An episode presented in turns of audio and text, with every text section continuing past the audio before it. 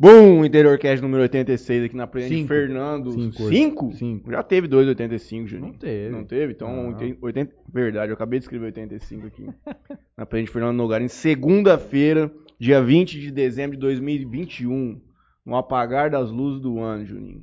Quem fez, fez. Quem menos a Sistemas BR, porque lá os caras continuam firmes, 365 dias por ano, desenvolvendo produtos e soluções Já 20 de dezembro para clientes e pessoas. já lançando já mais uma tendência na cidade, podemos dizer assim. Cidade, Juninho. É, é pra mundo, cara. Pra mundo já. Já já vai estar no Shark Tank, vai, o Caíto vai meter ficha. Verdade, é uma boa, ó. Shark Tá Tank. vendo? Tá vendo? Caíto, Caítão É vai abraçar. Não tem sexta-feira meio-dia, não. Inclusive eu vi um vídeo do Casimiro reagindo Caíto na casa Vogue. Aí a casa do cara até é, tipo, muito louca, óbvio, mas não perto das casas que o Casimiro já reagiu. Só que ele tem uma parede de guitarra, só com guitarra autografada de Nego Pica. Nossa. Kurt Cobain, Elvis Presley, Itali. É tipo tudo guitarra que os caras fizeram o show, assinaram. Mano, a, a guitarra dele do Elvis Presley, tipo, todas estão numa parede. E essa do Elvis é do último ano de carreira dele, que ele antes de morrer. E tá dentro de um bagulho que eu acho que é blindado. Vale muito, vale muito. Caíto, não sei o quê. E a, a, a mulher dele é muito simpática. Ah, é? Muito simpática. Sim. Boa noite, Fernando. E boa noite, Fernando. Boa noite a todos, pessoal. Mais um dia aqui. Hoje é meu último programa do ano. Ah, é verdade, ainda vai tirar férias, né? É. Vou... Mas, mas tem férias? Como é que funciona? Ah, então. Pois teve é. que Na, deixar na assim. verdade, Teve que eu deixar vou, pro- assim. eu vou buscar investidores para o Interior Cast. Novas tecnologias. novas tecnologias para trazer para cá. É Aonde? isso. É, Maresias. Maresias. Vou, vou buscar um. Lá, lá é um polo tecnológico Vou buscar um muito trem lá forte, pra nós. Muito forte, cara. Muito forte. Tá indo buscar longe. Tá indo buscar longe. Com certeza vai trazer resultado. De volta já em 2022, o Interior Cast vai estar revolucionário. Vai vir areia de praia, coco, pô, Pô, palmeira imagina Um cenário com areia. praia com areia. Se a tua mãe reclamou outro dia de limpar o amendoim que caiu, mas não é arrumar um cenário com terra. Nossa. Aí derruba uma cerveja, vira aquele Nossa. piseiro. Você tá A maluco. dúvida é, né? Será que ele vai voltar com mais investidor ou mais corado, né? Vamos Ou ver, mais, né? mais dívida, né? Também cheguei aqui em janeiro e falei assim, não, Boa noite, Fernando. Boa noite, menino. tudo bem, Como é senhor? que. Muito bom, muito bem. Vamos lá, né? Conta pra gente como é que começou essa sua história. A história dele começou o dia que ele conheceu o Gustavo Balbino. Foi? Ah, pré, prézinho. Pô, Balbino, Balb... é, Balbino, é isso aí, cara. Conheço Balbino do prézinho, estudamos junto no prézinho, cara. Mas a minha história com a tecnologia, ela vem realmente, cara, assim, desde quando eu me conheço mesmo, né? É, foi algo que eu, que eu me encontrei mesmo na tecnologia. Quando eu comecei a fazer os cursos, né? Meu pai, é, meu falecido pai, ele sempre foi mecânico a vida toda. E ele nunca quis que eu fosse mecânico, né, cara? Ele sempre falou, ah, você vai mexer nesses negócios aí de escritório e tudo mais. Então, desde novo ele já pagava uns cursos de informática, né, e tal. Não peguei datilografia, entendeu? Então, assim, não sou um cara Quantos tão velho, sou um tem? cara novo, cara. Sou um cara... Vamos deixar pra frente isso aí, né? Meninada nova com esses problemas de idade. Juninho. 32, cara. É, é 32, criança. É da velho. idade do Gustavo Balbino, pô. Como eu sou burro. O Léo é mais velho que ele? Não, o Léo trintou. O Léo- O Léo o Léo é novinho, cara. O Léo é novinho. Léo era bicho nosso no CS. Mas isso aí fica, isso aí fica pra um outro momento do podcast. Momento, momento. E, cara, e, e eu sempre gostei também, né? Então, sempre me considerei muito abençoado por isso. E, às vezes eu participo de algum treinamento, né? De desenvolvimento, assim, alguma coisa. E o pessoal, às vezes, procurando. Pô, cara, o que eu quero fazer da vida? Qual que vai ser meu lance, né? E tal. E, cara, pra mim sempre foi muito claro, sempre foi muito óbvio que era tecnologia. É, desde quando eu comecei a fazer os cursos, né? Na, na adolescência ali. Não lembro exatamente qual idade que eu tinha. Mas... Cara, eu fiz o primeiro e já falei, meu, é isso. Você lembra qual que foi o primeiro que você fez? É, Foi de padrão- digitação. Digitação, padrão, na, na Informa. Foi na. O meu primeiro foi na CDI, cara. CDI. Meu primeiro foi na CDI. Aí depois eu falei, cara, é isso. Vou continuar fazendo, seja o que for. Aí veio, né? O pacote Office clássico, que era na época, né? É, depois eu já parti Aí depois pro vinha designer de web. design de web pro Dreamweaver. web. Aí, ó, quem viveu, viu. Flash, web. Flash era um. Flash. Nossa, era um negócio da época, né? E aí depois eu falei, cara, eu quero ir mais fundo. Aí eu já comecei a ver programação. Uhum. Então acho que eu fiz. Primeiro foi Turbo, Pascal, C. Você é na adolescência ainda, menor? Adolescente, cara. Devia Uhum. ter uns 15 anos. E aí fui fazendo, cara. Fui fazendo. Tive aula, fui fazendo, fui gostando. E aí foi quando eu fui tentar convencer meu pai, meu primeiro computador. Falei, pô, pai, tô gostando, acho que é esse aqui mesmo, né? Vamos dar um jeito de comprar um computador aí. Vem de uma família muito humilde, muito simples, né, cara? A gente sempre trabalhou pra, pra ter o que a gente tem. Então meu pai fez os corre lá e conseguiu, cara. Comprou um computador pra mim, tava na adolescência, não, não lembro certinho quantos anos eu tinha. Mas, cara, era internet de escada. Isso era fato. a internet todo era mundo. discadona, era discadona. Monitor de tubo. monitorzão de tubo. E ali comecei já, cara. Ali eu já comecei a gostar de programação, gostar de. Comprava revistinha, aquelas revistinhas Clube Hacker na banca do Edu na época, cara. E tinha uma outra coisa que os Nutella não sabem hoje. As capas de monitor e de gabinete. e de do teclado, e E mouse. de teclado. E não colocava capa não pra você ver, se o pai deixava. Hum. Falando de É. programação, vocês sabem, sabia que eu já fiz aplicativo, Bali? Ih, não me naquele, surpreenderia. naquele Mac ali? Não me surpreenderia se você me dissesse que sim. Ah. Fiz Aí, uma calculadora e um de livro que você clicava lá, você, o livro que você queria buscar, ele te dava várias opções. Pô, que maravilha. Fiz um cursinho na Udemy, acho que é que chama. É, é isso aí. Ah, tem online. R$19,90. O curso de iOS. Se for olhar hoje, pagou caro. Deve ter por 1,99 na Udemy. Na verdade, acho que no YouTube você aprende como, como, como programa. Pois é, de graça. E tem muito curso bom, cara, de graça. Pô, Muito é da hora pra caralho, cara. É muito massa. Tipo assim, não é. Como é um curso muito superficial, o cara vai mostrando ali e você vai dando as linhas lá, o cara vai meio que mostrando. E aí depois, quando você termina tudo, você vai executar, né, o, o, o aplicativo. E aí ele abre uma telinha de celular, como se fosse de um, de um Hum. iPhone. E aí ele, você consegue mexer. Como se estivesse mexendo no celular. E cara, quando você vai clicando lá, você fala, pô, mano, funciona mesmo essa porra. É o que fiz, olha Você só. fala, pô, que massa. Imagina que não dá pra fazer com isso aqui. Você fica. Aí você fica imaginando, tipo, pô, vou criar alguma coisa aqui. Cara, eu olhando um- pra trás hoje, é muito claro pra mim que eu tinha que ter ido pra área da tecnologia também. Que eu, como Léo, nós convivemos muito essa parte da infância. E nós éramos muito nerdaço. Nerdaço, nerdaço, nerdaço. Mas a vida toma curso. Eu gostei Deus mais. escreve certo por linhas tortas. Eu gostava mais da parte visual do aplicativo. É. De fazer a parte visual. Como eu sou designer, então. cê- os ca- o cara fazia o aplicativo aquela bem básico, básico, básico, básico. Eu já ficava imaginando, tipo, dar mais vida pro Uhum. aplicativo. Aí, se eu não me engano, eu fazia naquele Adobe XD, se eu não me engano. Uhum, uhum. Que aí você conseguia colocar, tipo, ó, se o cara clicar aqui, ele vai pra cá, e depois você monta, tipo, um sketch do negócio, tipo, é bem massa. Você faz um simulador, né, cara, de É. experiência do usuário ali completinho, né, no, do aplicativo. É, é, eles falam que é o, é o X, o DX, como é que fala? UX, User Experience. Internet de escada. Era boa, né, cara? Funcionava, né? Era o que você tava falando. Você tinha internet de escada. Funcionava. Era muito. A galera de hoje não sabe o que é ver uma Sabe. fotinha carregando assim, né, cara? Nossa, pedaço, verdade, né, cara. cara? Era Verdade. surreal, cara. A gente falar de um mega numa foto era. Uou, que mundo a gente tá vivendo. Você vê, né, cara, pensa com relação, igual vocês falaram, de treinamento. Pô, eu tive que fazer curso, sala de aula ali, cara, pagando e tal, aluno, horário, tudo certinho. Cara, hoje, qualquer jovem que quiser aprender a fazer um aplicativo, ele abre o computador dele ou o celular dele, vai no YouTube. Cara, se uma semana esse cara não estiver fazendo um aplicativo, é porque ele não quer, entendeu? Uhum. Qualquer. Hoje o acesso, cara, gratuito, tá de qualidade. E boa qualidade, Uhum. né? Se você souber procurar e achar uma fonte bacana, tem muito cara bom entregando conteúdo gratuitamente, né? Especialmente de tecnologia. Principalmente tecnologia, cara. Hoje eu vejo tecnologia e marketing, né? Abrangendo mais a tecnologia, assim, indo pra marketing também, cara. É. Verdadeiras fontes de receitas a custo zero, cara. Uhum. O cara tá aqui agora, pô, não sei o que eu posso fazer pra ganhar dinheiro, cara. Se ele tiver um celular na mão com internet, cara, ele, através do marketing da tecnologia, ele com certeza vai conseguir fazer alguma coisa, cara. Hoje o povo tá ganhando dinheiro até com um joguinho de NFT. Pois é, pois é, cara. Tanta coisa que tem hoje, né, meu? E hoje tem um detalhe, né? É... O exemplo que eu falei, eu, cara, vamos fazer aplicativo, eu, ah, coda e tal, ó. Cara, hoje você tem soluções no code, né? Você, você não precisa criar o aplicativo. Os caras te dão um template padrão, você encaixa dentro do teu esqueleto e você bota o aplicativo no ar em uma hora, cara, se você quiser. Ô, louco. Opa, se você quiser validar uma ideia, você tem soluções hoje dessa no mercado. A gente tem dois modelos. A gente tem no code, que é zero código, e a gente tem low code, que envolveria um pouco de código, Uhum. entendeu? Então, assim, desculpa pro cara, ah, não queria fazer um aplicativo pra testar, cara. Não tem, velho. Se você tiver vontade, você faz, entendeu?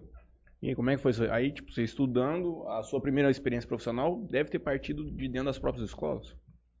Cara, na verdade, não. Eu, eu me formei na CDI, beleza, fiz todos os cursos lá, meu pai deu computador. E ali eu já comecei fuçando, né? Então em casa, cara, ah, comprava os livrozinhos de clube hacker, então naquela época ser hacker era ter um PC com Linux. Cara, fui lá maravilhosamente, né? Computador era familiar, todo mundo usava computador, fui lá e tchum, já dei a primeira Formatei. mancada. Formatei, mandei um Linux, liguei de novo, falei, nossa, funcionou. Aí minha irmã falou, ah, é meu trabalho da faculdade. Falei, então, veja bem. Tinha um trabalho da faculdade. Então, cara, aí foi assim, só na cabeçada, sabe? Uhum. Nunca, nunca foi muito pelos cursos, mas mais pela prática.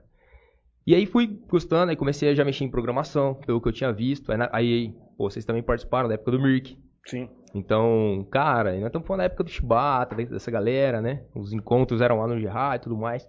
E ali Você tinha um OP no Jales? tinha o P no Jales, Você cara. tinha um OP no Jales? Você era envolvido, hein? Só os pica tinham OP no Jales, hein? Não, não era assim, não. Tinha, tinha, tinha cara. Tinha, tinha. A gente gostava ali do Mirk. Então, assim, aí ele foi conhecendo outros caras de outras regiões, né? Fazendo contato ali com a galera. E ali eu fui gostando mais ainda. Então, de Linux, aí eu comecei a envolver com Cybersecurity. Falei, cara, gostei desse negócio de segurança, deixa eu começar a entender mais. Que ano isso aí, mais ou menos? Esse Mirk não tá 2006. É, cara, daí. máximo. É. 2006. Não, era antes. Porque 2007 eu entrei na Facu. É antes? 2004. 2004. 2004. E, cara, ele eu comecei a gostar mais ainda, comecei a ver sobre Linux, segurança, servidores. Aí comecei a ir atrás de fazer curso. Aí comecei a fazer um curso de Linux para entender sobre servidores, sobre estruturação de DNS, servidores de e-mail. E, cara, e, ele foi, né? Ainda mais jovem, cabeça mais limpa, você vai aprendendo mais. E aí fui gostando, fui gostando. E aí, cara, meu, minha primeira experiência foi em Jales, foi na com Batatinha da Microcia. Época do Batatinha da Microcia, cara. Comecei. Minto, cara. Olha aí, já tô falando mentira. Minha primeira experiência foi com o Carlinho da Loop Informática. Foi com o Carlinho da Loop, cara. Comecei ali meio período pra poder aprender só. Formatar PC e abrir e fechar a Cara, arrancava a placa, botava a placa, aquelas plaquinhas de modem discado da L- LG. Tinha, tinha- acho que tinha LG, tinha vários. Qualcomm. Não, Qualcomm já é os Wi-Fi de hoje. Tinha, tinha as moscas brancas lá. E ele foi aprendendo, cara. Instalava impressora, fazia de tudo, sabe? Aí fiquei lá um período, depois saí porque eu não tinha. Não, é verdade, eu nem tinha carta ainda nessa época. Uhum. Saía da escola e ia pra lá. E aí, aí foi, cara. Aí passei dali, aí sim eu fui pra microcia, fiquei um período da microcia, aí eu já tinha carta, aí eu falei, pô, agora eu preciso arrumar uma carta, né? Fiz 18 anos, falei, pô, agora eu vou atrás de outro trampo na informática. E aí fiquei uns meses lá na microcia, saí também porque o cara que tinha saído queria voltar. A gente tinha mais experiência e tudo mais, falei, pô, então tem que ter muita experiência pra ficar na área. Tem que ir atrás. Aí fui trabalhar um tempo com, com o Noga, meu primo, na, na- o Noga e o Renatinho, na época eles tinham um provedor de internet, Trabalhei com os caras uns meses também. Aí fui aprender mais ainda de Wi-Fi, rede, cabeamento estruturado. E aí, por último, cara, aí eu entrei no Chicão, no RigTech. Aí foi onde eu fiquei vários anos, cara, com o Chicão. O Chicão, assim, eu tenho a agradecer todos os caras que eu passei, porque eu aprendi muito, cara, com os caras, sabe? Acho que por ser uma época bem que a galera, ó, vai, vai lá e faz, entendeu? Eu não perguntei se você sabia na entrevista. É, aprendi muito, cara. Aí com o Chico também, nossa, foi embora, assim, entendeu? Foi onde você se desenvolveu mais, assim, no início. Foi, cara, sem sombra de dúvida. Cara, o Chicão, assim. Ali eu falei, meu, é isso aqui que eu amo, velho. Eu quero fazer isso aqui pro resto da minha vida. Ali eu descobri com força. Desde que começou a mexer mais com servidores e tudo mais. E aí, nessa época dos servidores, cara, aí, pô, eu e o Chicão, na época lá no Ortec, a gente atendia, cara, assim, uma leva de clientes já, sabe? Os principais empresas, as principais indústrias. Cara, tive a oportunidade de, de aplicar firewall nessa galera, de fazer cabeamento estruturado. Aí eu fui me certificando cada vez mais. Então, assim, cursos, cara, à vontade, sabe? Uhum. E eu lembro de uma época, cara, que eu falei pro Chicão, falei, Chicão, eu acho que faz uns. Cara, já fazia quando a gente conversou assim, trocando ideia no domingo. Falei, Chicão, acho que faz uns seis meses, cara, que eu e você trabalha sete dias por semana, velho. Todos os dias. Sem, cara, era todo sábado, todo domingo a gente trampando, cara. Instalando, fazendo migração. Porque servidor, você não chega aqui e fala, ah, vou desligar tudo agora. Não, velho, a tá na transmissão. Você vai desligar isso aqui na hora que acabar, 11 horas da noite. Uhum. Então, cara, quando a gente ia fazer migração, e basicamente foi sempre isso que eu fiz, né? Na época que eu trabalhei com ele, que era servidores, é, cara, era só isso. Então Sem contar chegava. que a tecnologia naquele tempo era muito mais lenta, os processos. Cara, era, não se- falava de cloud, mas com muito mais timidez. Uhum. Não era aquele negócio, ah, não, vamos pra nuvem então. Não, era assim, meu, qual que é o servidor que eu preciso comprar e pôr aqui dentro? Uhum. Então você tinha que trocar isso aí, velho. É, chegava sexta-feira, bora. Gente, na hora que vocês parar, eu começo. Aí, sexta-feira, virava, sábado, virava, domingo, virava pra galera chegar segunda-feira. Segunda-feira tá. 6 horas da manhã, cara, tá tudo no ar. E assim, uma, duas? Não, cara. Inúmeras vezes, cara. Inúmeras vezes. Mas eu amava, velho. Essa é a diferença, Uhum. entendeu? Eu fazia, sempre fiz porque, cara, pra mim, eu amo isso, entendeu? Não foi algo assim, nossa, que saca, você acha que virava madruga. Uhum. Não, cara, a galera tudo já caída, destruído, amanhã a gente volta. Falei, não, vocês podem ir, cara, eu fico. Eu tô vendo aqui, tô acompanhando, tô estudando, se der algum problema, já tô pensando no que fazer e tudo mais. Como é que funcionava um processo desse na época? Cara, se a gente fosse pegar um servidor para fazer uma virtualização, por exemplo, a gente tinha que ter já um, um, um outro servidor para poder fazer a transferência de dados para aquele cara, para preparar aquele servidor para depois voltar esses dados. Então, a gente está falando de muito dado, são todos Uhum. servidores de empresa.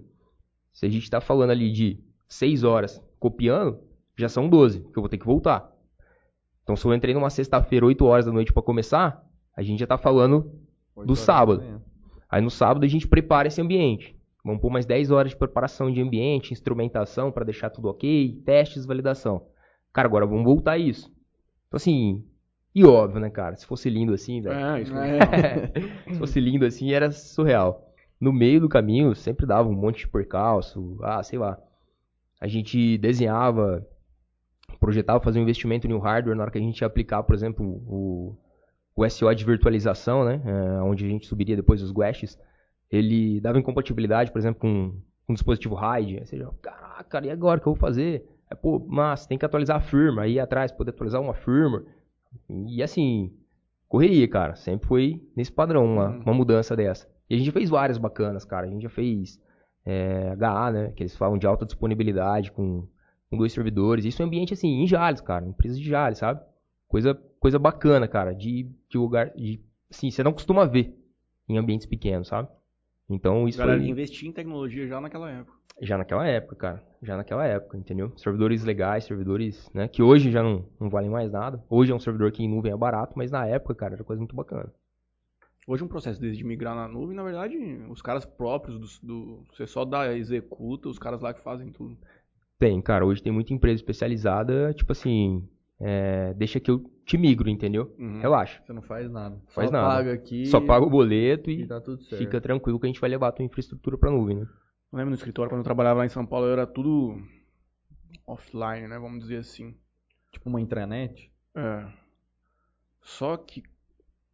É porque a gente tinha uma, uma realidade pequena de computadores, então até que funcionava. Mas eu já contei pra vocês que no escritório da mulher de um dos advogados, que era bem próximo até, eles tiveram uma invasão desse servidor, que se não me engano eram 50 advogados. E os caras pediram 150 mil reais pra liberar. Foi parecido com o que teve aqui? É, é, foi nessa época que eu te contei, inclusive. Nessa época, lá atrás tinha bastante ataque, assim, dos caras travarem, pedir resgate de servidor e essas coisas. Tinha, cara, tinha. Eu acho que a gente não ficava sabendo tanto porque era pouco divulgado, né? Uhum. Não tinha essa expansão da divulgação na mídia Uhum. e tal, né? Tão fácil. Mas sempre teve, cara. Isso aí é fato, assim, que a gente sempre precisou correr atrás. Não, é que hoje em dia os caras fazem, pedem o resgate de Bitcoin, né? Então, tipo assim, o cara fica realmente, o cara tá lá É, na Índia, lá, é, ele vem, exato, rouba o cara, servidor e... Naquela época ela falou assim, ó, pega um pacote de dinheiro, vai levar lá em Araçatubas, vai deixar dentro da lixeira lá. É, Quase cara. isso mesmo, velho. Aquela época era isso. E aí você ficou lá com o cara, desenvolvendo esse processo mais de, de servidores mesmo. É, cara, lá me Até especializei com bastante. qual idade? Lá. Ó, saí do Chicão. Isso aí fazendo a 2010. faculdade. Fazendo faculdade, cara. Trabalhei Uhum. com o Chicão. Acho que eu fiquei três anos com o Chicão, né? Três, três ou quatro anos que foi o tempo da facu, cara. Então, você, Você vê, né? fez Fatec aqui. Eu fiz FEF em Fernandópolis. FEF. FEF. E, cara, o Chicão não me deixa mentir. Teve várias, várias vezes que eu chegava da facu, né? O busão deixava a gente ali no posto Cupim. Chegava da facu, descia direto pro Orctec. Uhum. Cara, varava a madrugada pra terminar o servidor, entendeu? Uhum. É... Pra ir aprendendo, cara, pra ir aprendendo. E ali eu fiquei com o Chicão até o fim da facu. E aí foi quando eu tive a oportunidade de ir pra Informa. Aí eu fui pra Informa Computadores. Mas aí eu fui pra poder ser sócio, né? Fui Uhum. pra comprar uma parte. Eu e o Fabiano. Aí a gente foi, cara. Aí esse ciclo se iniciou em 2011. Em 2011 a gente foi pra Informa. E, cara, ali a gente continuou fazendo essa parte também de, de data center, né? De, de infraestrutura. Só que a gente também já tinha um, um braço muito forte em revenda, né? A gente vendia muito bem é, parte tecnológica, equipamentos, infraestrutura. A gente pegou, assim, né, o negócio em um cenário e conseguimos, cara, fazer múltiplos ali em cima até colocar em outro patamar, né? Uhum. Então a gente cresceu, montou laboratório, baita infraestrutura e tal. E também, cara, é minha primeira empresa, meu primeiro negócio, né? Você tem aquela aquele sonho do jovem, né? Caraca, que massa empreender e tal, contratar um time grande, o negócio vai ser enorme, vai ser bonito, vai ser lindo, né, cara? Só que aí você aprende que na, na vida o empreendedorismo é bem diferente, né, velho, do que na prática.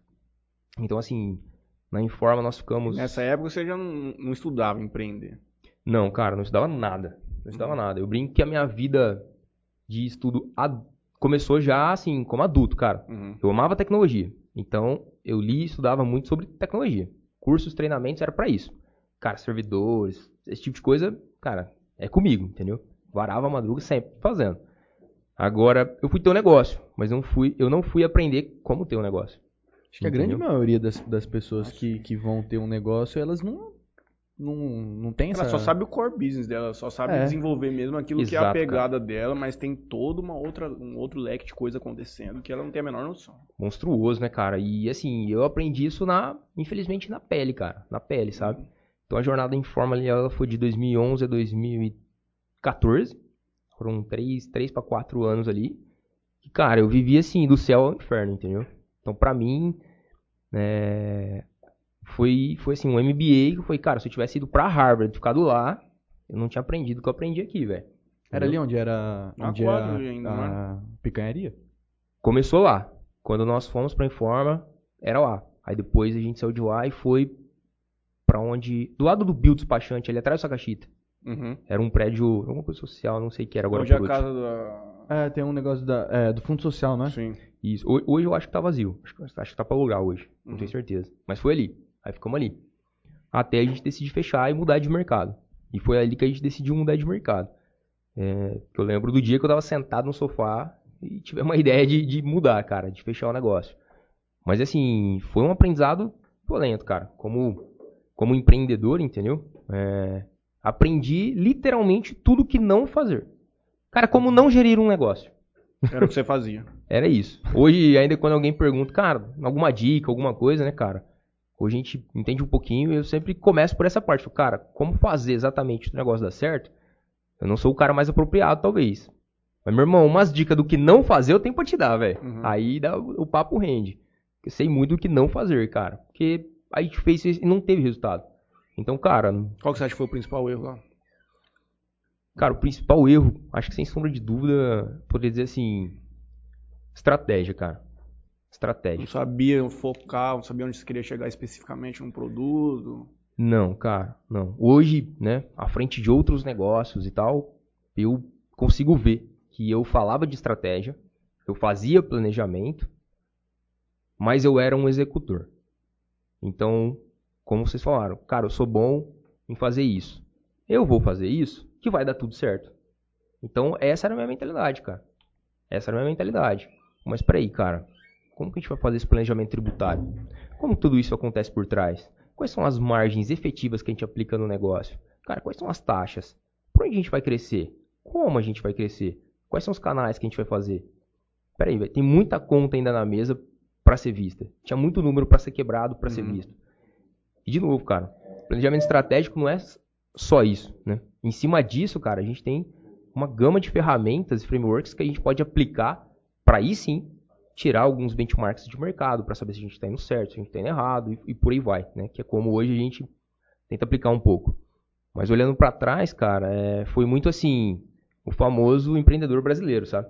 Cara, vai dar certo, é isso aqui. Sentei com meu pai e com a minha um mãe. o outro. Falei, vou ganhar 10 mil, pai. custa 8. Cara, a conta foi, foi- gente, pô, tô rico, é isso, nossa, nunca mais salário, vou ser empresário, maravilha, velho. Sei fazer, vai dar tudo certo.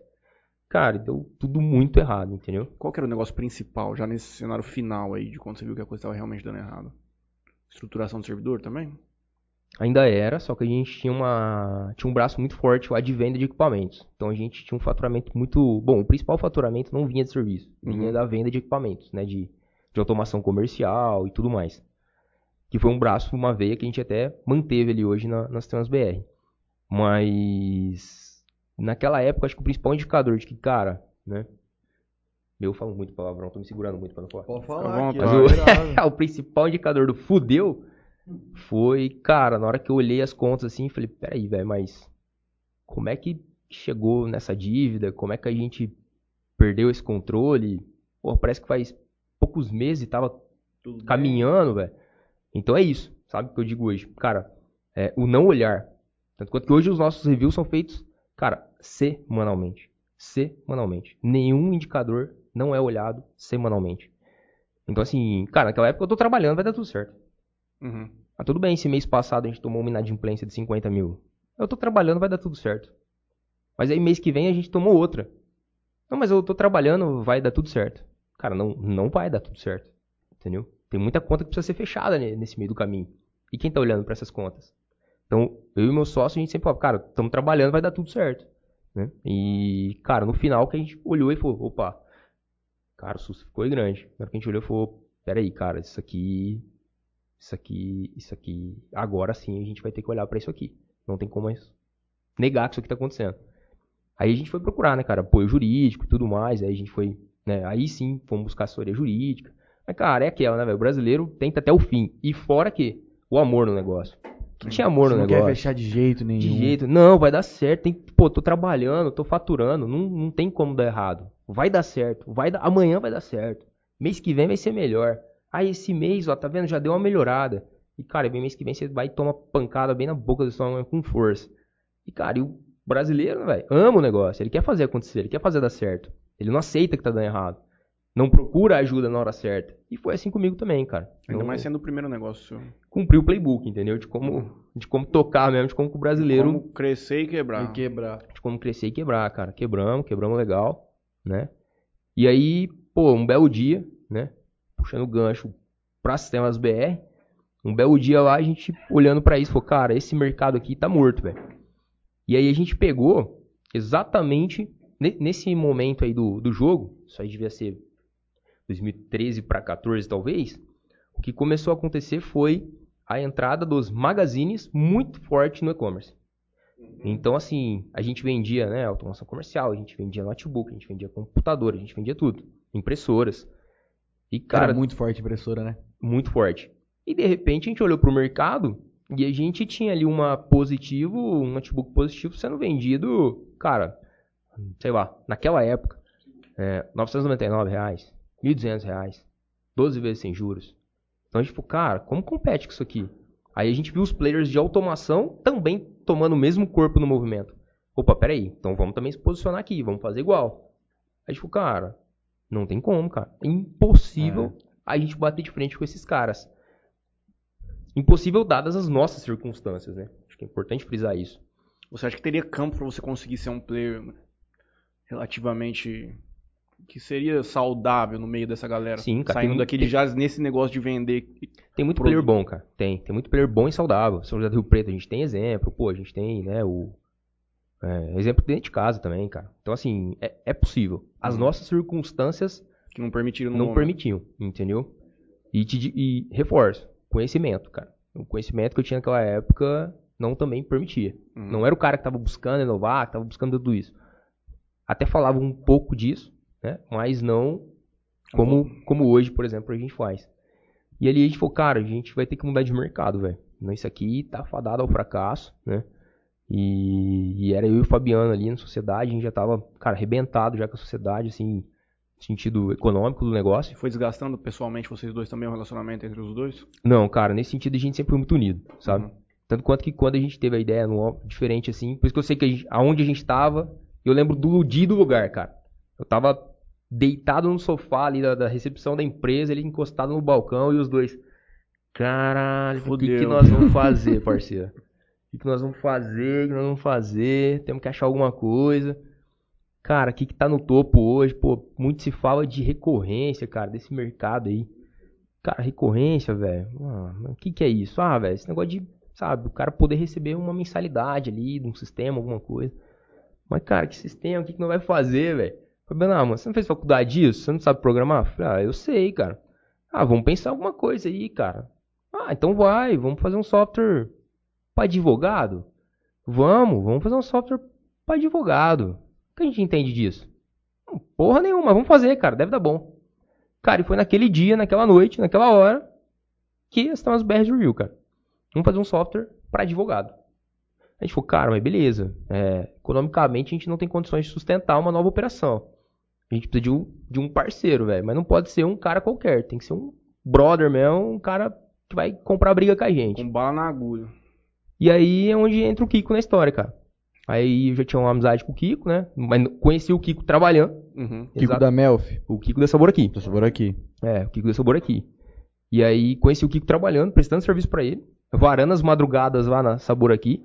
E ele gosta de tecnologia, hein? Ele gosta de tecnologia. E aí liguei pra ele e falei, Kiko, cara, é assim, velho, papo reto. Tem um projeto aqui que não vai ficar rico, irmão. Bora, bora, Eu tinha um há 10 anos atrás, infelizmente não deu certo, mas esse aqui eu garanto pra você que vai dar. Eu tinha que vender a ideia, né, velho, pro cara. Aí ele, Fernandinho, mas que ideia é essa, cara? Eu falei, não, irmão, vem pra cá, vamos conversar, cara, vamos ficar tudo rico. Beleza. Um detalhe, né? Ele mais, você é rico. Exato. E aí, velho?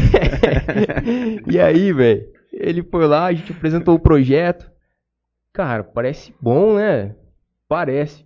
E, velho, de cara ele falou, não, velho, se tem dois caras que eu conheço que trabalham, é vocês. Acho que tem tudo pra dar certo, tamo junto.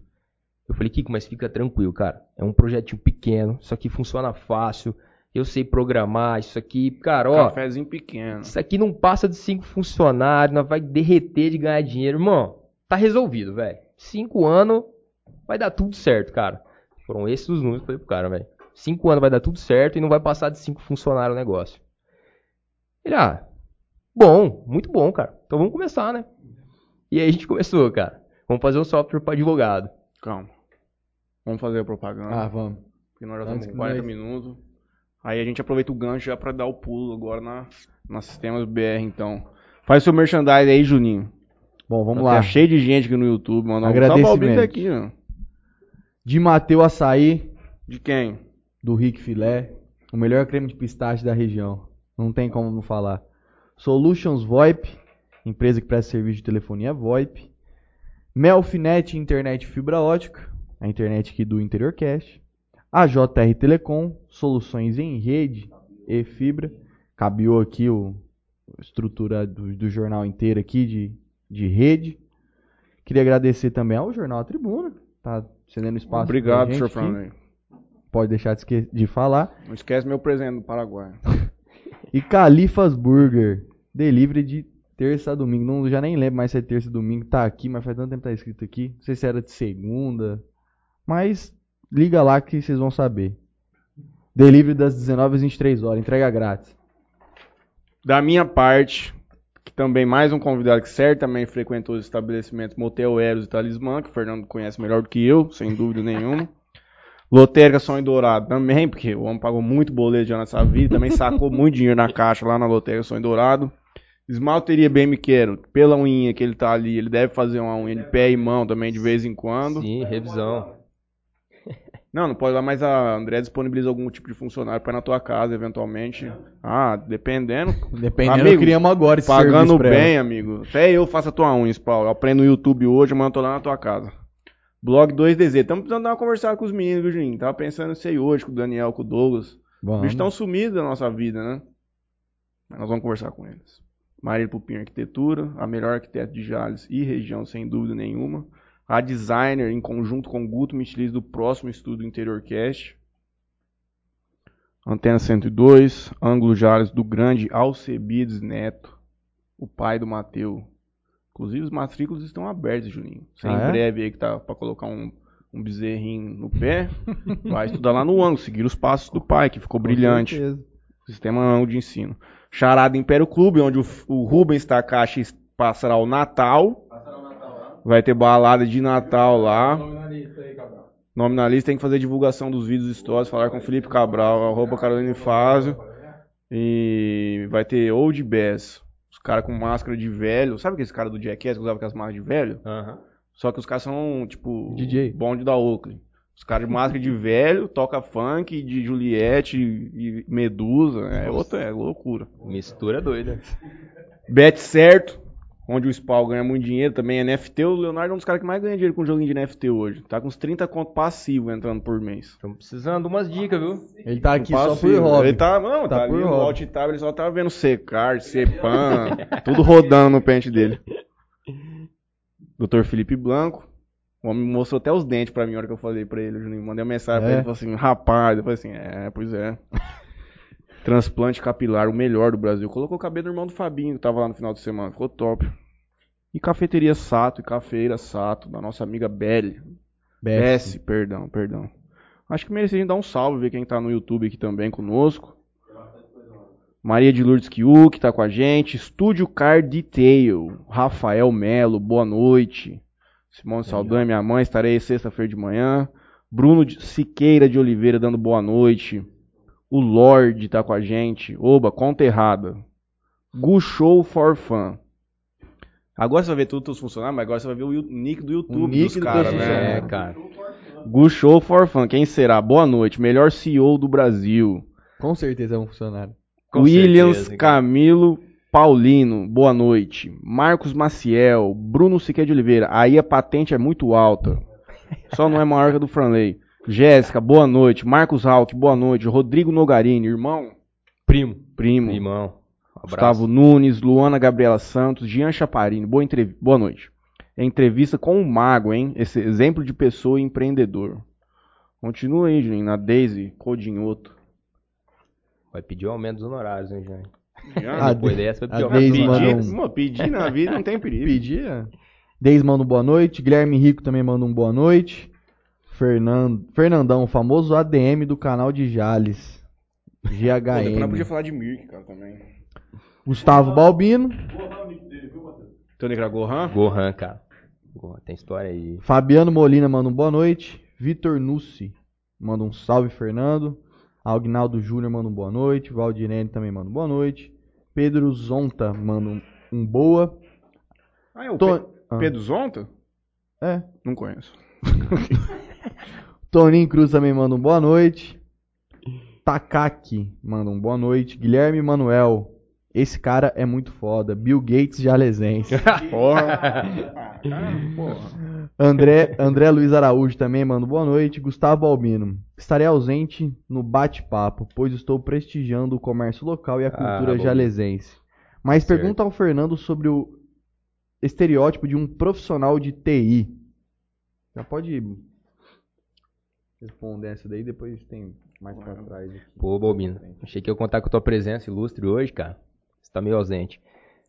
Cara, sempre tem, né, o estereótipo do profissional de TI, né? Que antigamente, co- como que a galera via, né? Quem que é o profissional de TI? Pô, é aquele cara muito louco, tatuadão, barbudão, fica ali atrás do computador só cuspindo código, no quarto escuro e passa uma pizza e uma cerveja embaixo da porta, né, velho? Pra mim é um pouco diferente. É um Qual? cara um pouco com MC mais alto, tatuado, os caras que TI era tatuadão desde as Sempre rola, antigas. Sempre rola também. Caralho, pica. É o primeiro estereótipo que vê é o cara engravatado, né? Da época da IBM e tal, o cara chegava de gravata pra mexer num data center, grandes servidores, ou ninguém pode pôr a mão, só aquele ali, né, velho? O cara chegava todo fino. Cheguei a conhecer alguns desses aí no meu início de era carreira. cientista daquilo lá. É, não, você viu o cara chegando, você falava, meu, você não sabia se era o gerente do banco se era o cara do TI, velho. Mas era o cara do TI. E aí depois mudou, né? Aí foram contratando a molecada mais nova, nos 80 ali, já era esses caras muito punk. E, cara, e hoje continua um pouco. hoje continua um pouco. Tem, óbvio, né, um nível de engenharia, né? Tem a galera ali de engenharia e tudo mais, são os caras, beleza. Diria que são os consultores, esses caras. Mas a galera de código mesmo, cara, é, tem de tudo. Lá na empresa mesmo, a gente tem um time diversificado. A gente tem um time diversificado, cara. Quantos funcionários lá hoje? Hoje a gente deve estar com uns 40. Caramba. Deixa eu terminar aqui o YouTube, porque já falta pouco aqui pra essa primeira rodada. Toninho Cruz nos dá boa noite, Lucas Palácio também, Renan Oliveira, Giovanni Milani Prestes, boa noite, Rafael Imamura, boa noite, merecedor de todo sucesso, tamo junto. Obrigado, Rafael, tem muito mais por vir para todos nós. É pra ele a mensagem, tá? não é pra nós. Tamiri Souza, boa noite. André Luiz Araújo, grande abraço, galera do Interior Cast. Um abraço, André. E pro Fernando também. André do Posto Paulistão por aqui. Um abraço, André. Grande André. Infortec, Soluções Informática, boa noite. Camila Almeida, boa noite. A Giovanni. Essa é excelentíssima, hein? Essa aí é, essa aí. é. Boa noite, E o. Giovanni diz o seguinte: acabou de descrever o Lennon. Lennox. Lennon. Lennon, cara, Lennon. Lennon. Figurinha dele na sala de dev. O cara mandou um, entre asteriscos aqui. Figurinha dele na sala de dev. Se eu Deve mostrar a figurinha, vocês vão entender. Entendi. Tem a figurinha do Raiz. É, rola, rola, rola. Vitor Militão e Daisy Codinhoto. Time bem eclético. Sistema BR. Time bem eclético, cara. Tem uma galera aí. Acho que tem uma boa parte do- da empresa aí hoje mandando um salve aí, cara. Pô, foi fazer um sistema pro advogado. Eu mexi pra caralho no Projuris. Projuris, cara. Projuris, conhecemos eles lá na Eu achava um Fenalau. Fenalau? Pode Fenalau, ser, né? Sim. Achava Fenalau. um lixo o Projuris. Meus amigos tinham uns programas puta pico. O meu era embaçado de usar, cara. Pô, né, cara? E aí, como é foi? Aí decidimos concorrer com esses caras, velho. né? Uhum. Que até então a gente nem sabia quem era, nem sabia que existia e tudo mais. E Você não decidimos tinha ali. nem conhecimento. Nenhum, cara. Nenhum, nenhum, nenhum. Aí pegamos um advogado brother pra caralho, cara irmãozaço nosso. Cara, e aí, vamos fazer isso? Vamos. É, a gente precisa das ideias, de uma ajuda e tal. E aí o cara abriu porta pra caralho e tal, ajudou muito a gente, entendeu? No começo. É, deixou a gente colocar no escritório e tal, o cara muito bem relacionado. Conectou a gente, assim, estado de São Paulo inteiro, pra não dizer, né? Outros pontos ainda. Mas nosso foco era aqui, né? Porque a conta foi muito simples, né? A OAB São Paulo, 300 mil advogados associados. Cara, se a gente vender pra meio por cento, tamo rico, velho. Só Cinco precisava- funcionário, velho. Só rico. precisava vender mil a 84 reais por mês. Um Cara, milhão por ano. A conta era muito fácil, velho. Eu falei, velho, É isso, tamo rico. Aí a gente foi entender que diabo era isso, cara. Puta que pariu. E pegamos uma fase que tava sendo implantado o processo eletrônico. Uhum. Cara, o que a gente levou de portada de cara que falava, não, eu já tenho. Não, o processo que agora é digital, já tenho. Não, cara, mas não é isso que eu vim te vender. Eu vim te vender um software que a gente vai integrar todos esses seus processos e eu vou te dar a gestão do seu escritório. Não, não, não, mas já, já, já deu certo. Conversa com a moça ali, já deu certo. Cara, o que a gente levou de portada dessa, velho? Mas eu quero ouvir um pouco do desenvolvimento disso aí, cara. Porque Você já tá dando um pulo já pra, pra parte da venda disso aí. Como que foi, tipo, você saber o que, que eu preciso entregar pra um advogado? O Puta, que, que foi, foi- o produto mesmo inicial? É boa essa tua pergunta, Matheus. Por quê, cara? Porque a gente não fazia ideia de como se criava o produto. Cara, a gente não. A gente partiu de uma ideia e falou, velho, vamos fazer. Como que a gente fez? Matheus, você é advogado, não sou? Ah, é, beleza. Cara, é. O que, você precisa aqui no teu escritório? Que processo.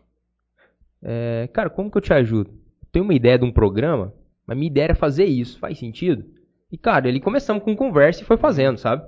Sem técnica nenhuma, só, velho, abriu o notebook. Aí nisso a gente já tinha o primeiro funcionário, que era o Elton, o irmãozão, o Elton, um salve, tá com a gente até hoje.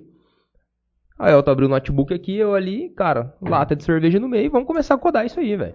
O advogado lá falou que era isso que ele queria, vamos fazer. E, cara, e fomos, velho. A gente criou um primeiro produto. Uhum. E tentou botar ele no mercado, cara. Que era basicamente foi captura de andamento. Capturava andamento, geria valores de honorários, é, tinha conexão. Naquela época, cara, a gente fez integração com o Google Calendar para poder ser notificado dos avisos, a agenda Uhum. do cara. Então ele tinha no celular pelo Google Calendar sincronizava Uhum. já com, com o software. É, histórico, anexo, tinha um, né? Tinha um O cara salvava os arquivos, por exemplo, do cliente Franley, ia pra uma pastinha específica, ficava salvava, tinha toda uma gestão legal ali, ele podia, a gente já tinha uma integração também com o Google Drive, o cara podia depois acessar isso aí e tudo mais, né? Então assim, a gente criou aquele primeiro produto, falou, cara, agora vamos vender. Uhum. E aí a gente começou em Jales, é, tivemos clientes em Jales, né? Uma boa parte aí, tenho a agradecer, né, cara, ah, aos advogados jalesenses que abriram porta pra nós, deixaram a gente testar o produto, tivemos clientes pagantes na cidade e tal. Só que, cara, a gente fez um esforço brutal de 2014 pra 15 pra tentar vender isso e não vendeu nada, velho. Entendeu? Não vendeu nada. Chegou a assim. ativar de graça pra bastante gente. Bastante gente, cara. Bastante gente. E os caras não usavam. Ainda E- mais pra validar Esse o, é o grande o problema, porque produto, você já né? estava trabalhando com um público, ah, não, mas um pouco mais distante da tecnologia. Porque o cara que tinha dinheiro cara. pagar o teu software jurídico era um advogado já de 40 anos pra frente. Muito. A maioria, né, na verdade. E aí, na hora que a gente foi na Fenalol em São Paulo, cara, foi eu e o Kiko. Putz, essa viagem tem história, hein? Tem que deixar, tem que deixar marcado pra contar essa história. É, Cara, a gente chegou lá, velho, se deparamos com uma realidade completamente diferente do que a gente tava vendo.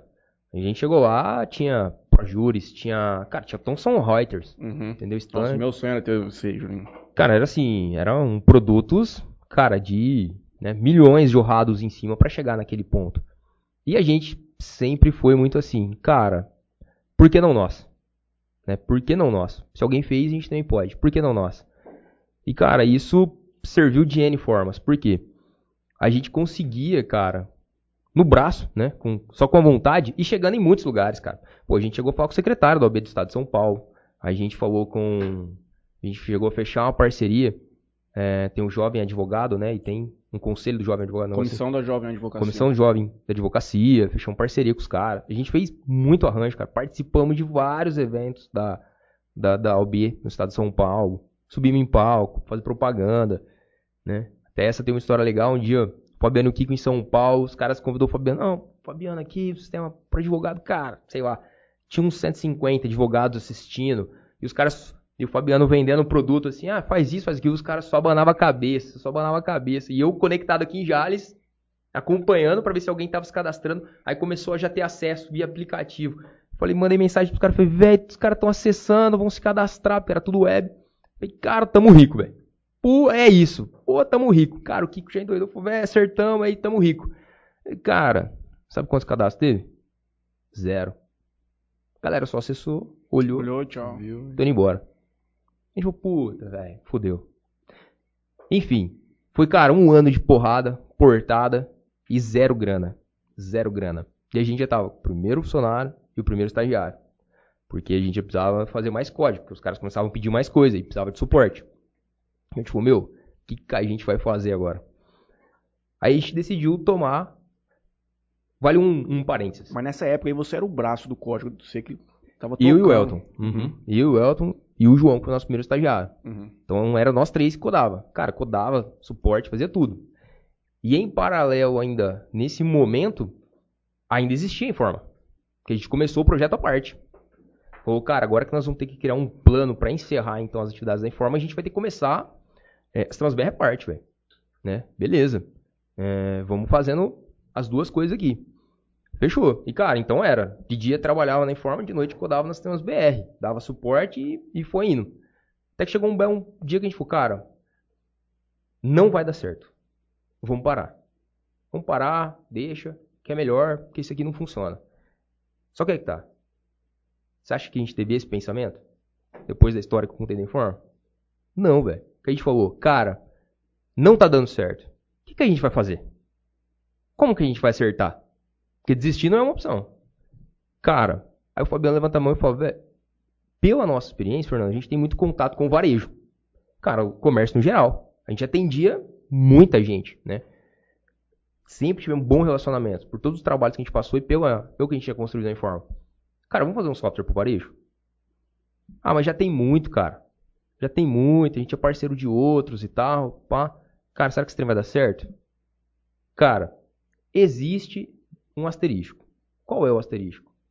Naquele momento, o Estado de São Paulo havia anunciado o fim das impressoras fiscais, das ECFs, que era aquela impressora clássica que a gente sempre via, para substituição pelo SAT, Sistema de Notificação e Transmissão.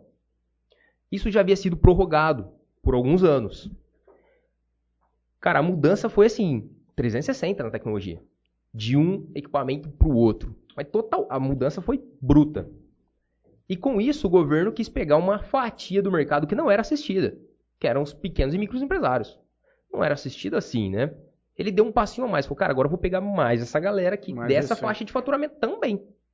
Beleza. Porque até então esses caras, é- não é que eles não emitiam ponto, é que era no papel. Uhum. Cara, agora a gente vai pegar essa galera também.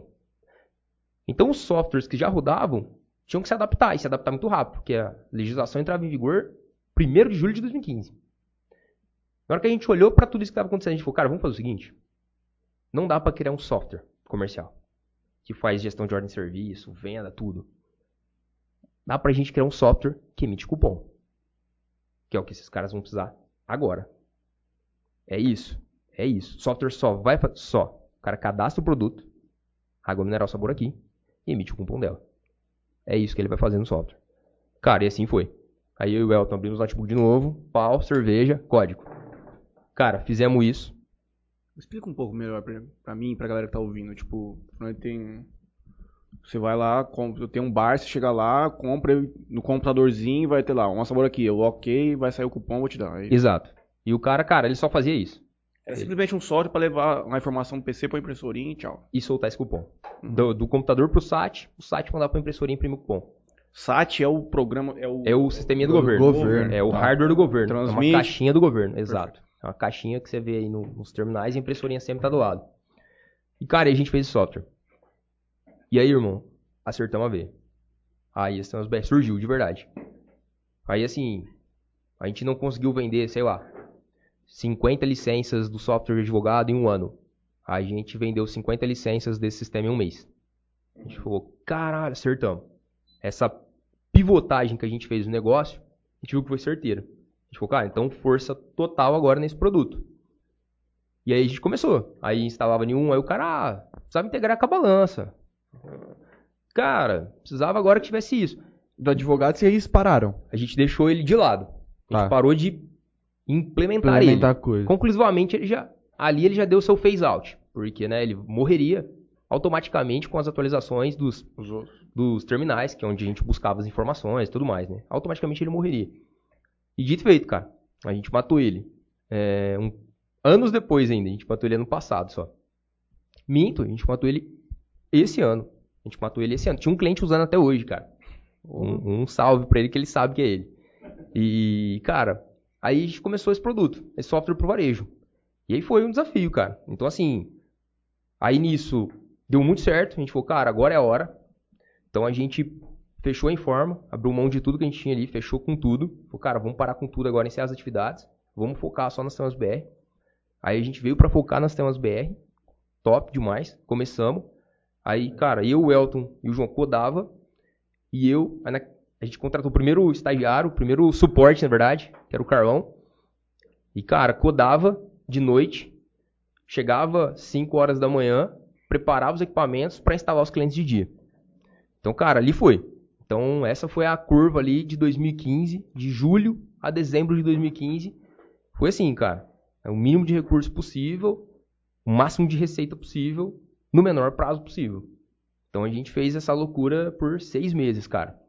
E aí a gente bateu a meta, cara. A meta que a gente tinha criado, a gente bateu a nossa primeira meta lá no final do ano. A gente atingiu o número de clientes que a gente precisava. E falou, meu, achamos um modelo de, negócio. É esse cara aqui. E aí, dá-se o início mesmo às temas BR. E aí vale um parênteses aqui que foi o quê? Se eu vou falando pra vocês que a gente bateu a primeira meta. No meio dessa transição, cara, o que era óbvio pra mim era, cara, eu quebrei um negócio é, por falta de conhecimento. Quem foi o culpado? O único culpado sou eu. Quem é o responsável por fazer dar certo? O responsável também sou eu. Então, cara, qual é a única forma de a gente resolver isso? Conhecimento. Então, cara, ali de 2014 para 15, aí eu começo uma transformação pessoal minha, cara. Foi quando eu fiz um curso de desenvolvimento pessoal, que realmente me conectei. Falei, cara, isso aqui faz um sentido absurdo pra minha vida. É isso aqui que eu quero. E ali de 2014 para 15 é quando eu realmente começo o meu estudo, por assim dizer, meu lifelong learner na minha vida já adulta, cara. Até então, cara, se eu tivesse lido um livro, era, foi muito. Uhum. Até então. Aí dali pra frente, cara, enfim, centenas. Por quê, cara? Eu sabia que a única forma de construir algo diferente seria assim. E aí comecei, cara. Ali nesse, nessa época eu falei, cara, então o que a gente tem pra fazer aqui agora, eu preciso agora juntar, recrutar muita gente boa, preciso ser um bom gestor pro negócio, um bom líder para essas pessoas, para que eu possa facilitar o desenvolvimento delas, pessoal e profissional, para que elas possam entregar o resultado que o negócio vai demandar. E assim a gente começa, cara, as temas BR. Com uma empresa que a gente pôde, né, ter o prazer hoje de dizer que a gente começou ela com cultura, a gente começou ela com propósito, a gente começou ela com valores, a gente alicer- alicerçou ela em três pilares, nos nossos valores. E, cara, a gente sempre contratou pessoas conectadas a esses valores. E treinamento full, cara. A gente, dentro desses valores, no nosso DNA, a gente tem budget ilimitado para conhecimento, cara. Então, assim, vocês perguntaram mim, Fernando, quanto já foi nesses anos? Cara, tranquilamente, se eu te falar que foi mais de um milhão de reais investidos só em conhecimento, é isso que aconteceu, cara. Então, assim, puxando toda a fila para chegar onde a gente está hoje, né, cara? Uh, a palavra que eu sempre digo é: o conhecimento multiplica, cara. Foi o conhecimento que multiplicou e potencializou os nossos resultados.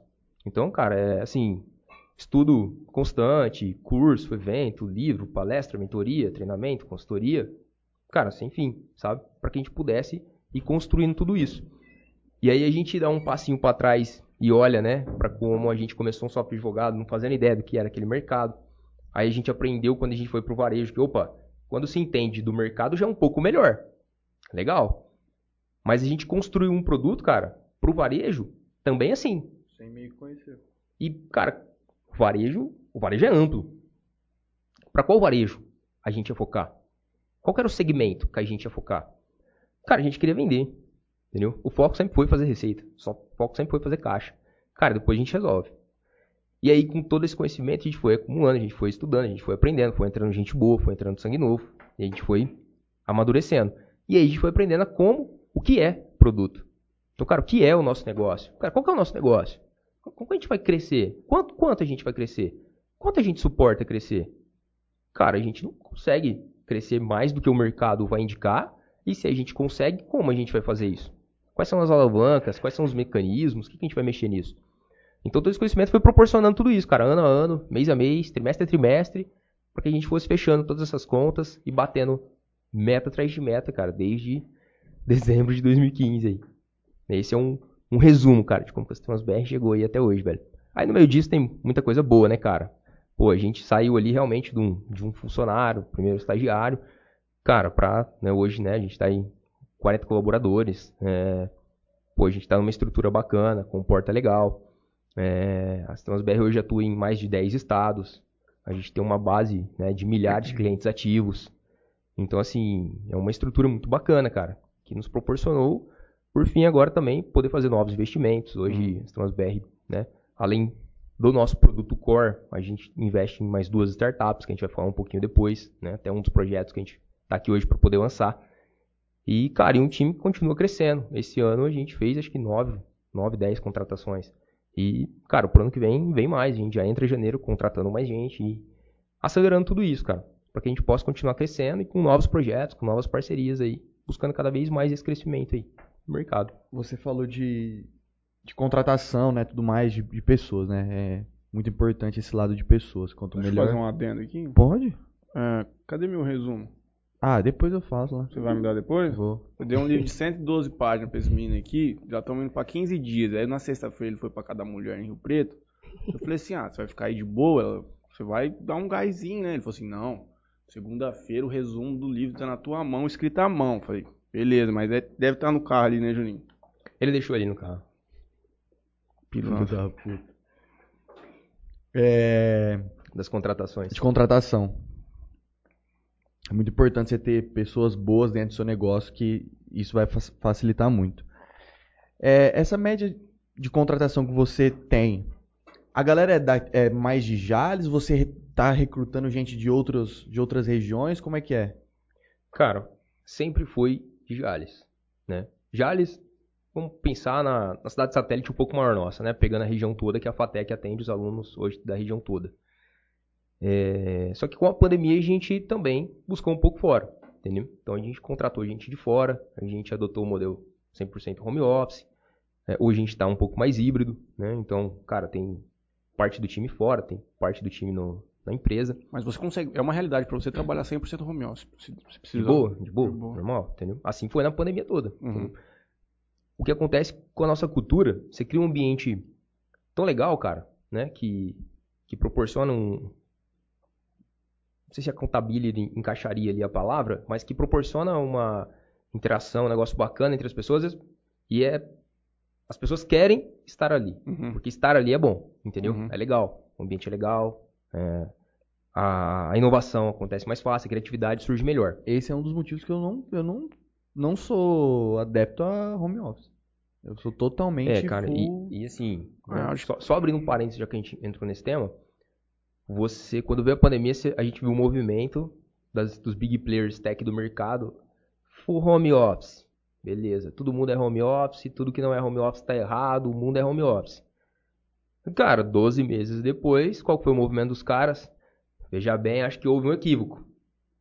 Os caras voltaram atrás, velho. Os caras voltaram atrás. Do Mas- full home É, office. para um híbridozão, né? Exatamente. eu tô conversando com meus amigos de São Paulo que trabalham em grandes firmas de, de advocacia e algumas outras empresas. é, eu acho que é mu- muito pouco provável delas voltarem 100% pro, pro presencial. Cara, eu digo assim, depende do ponto de vista. O modelo híbrido que os caras estão adotando, cara, sempre rolou assim, Uhum. entende? Ainda mais na área da tecnologia. Cara, esse modelo híbrido nada mais era do que, pô, você quer na sexta ficar da tua casa, fica. Uhum. Entendeu? Botaram o nome bonito, o Kiko odeia isso, que ele fala que cada hora é uma sigla nova, é um termo novo. Mas, cara, gourmetizaram a folga dos caras, o folga, o pode ficar em casa esse dia dos caras, entendeu? Uhum. Então assim, ah, Fernando, o que, que você acredita que é o melhor modelo e tal? Cara, eu na minha posição de liderança, pra mim é um híbrido, entendeu? Se o cara quiser ficar home office forever, ok. Mas, Fernando, é, honestamente, qual seria a sua posição? Cara, eu acho que, estando presencialmente, É para alguns casos, é mais efetivo, Uhum. entendeu? Ah, qualquer reunião pode ser feita remota. Tudo bem, cara, pode defender a sua ideia. Eu só tô defendendo a minha, entendeu? Acho que o remoto resolve muita coisa. Outro dia mesmo fiz um post no meu Insta sobre isso. Eu sou um cara muito mais fã do Anywhere Office. Num conceito de, cara, pela tecnologia, a gente pode trabalhar de qualquer lugar. Então, qualquer lugar, em alguns momentos, vai ser dentro da sala da empresa. Porque ali vai ser mais produtivo. Sim. Com um quadro na lousa, com a galera interagindo, com uma cerveja na mesa. Pô, um É brainstorm, um negócio, cara. uma dinâmica muito mais, né? As coisas parecem que fluem melhor. Exato. É muito melhor. Beleza. E em determinados momentos, cara, pô, vai ser você na beira da praia, vai ser você no escritório ou lá em outro lugar, trabalhando de algum canto. E, e tá tudo bem, cara. Vai ser você da tua casa, com teu cachorro no colo. E tá tudo bem, cara. Não tem problema. Mas, por exemplo, se você for pensar no atendente de telemarketing, esse é um cara que pode trabalhar 100% home office, Ah, que eu acho que até a qualidade de vida do cara vai aumentar demais. Depende. Já É. tem algumas pesquisas, cara, mostrando exatamente o oposto. Né? Por quê? O cara tá ali na casa dele.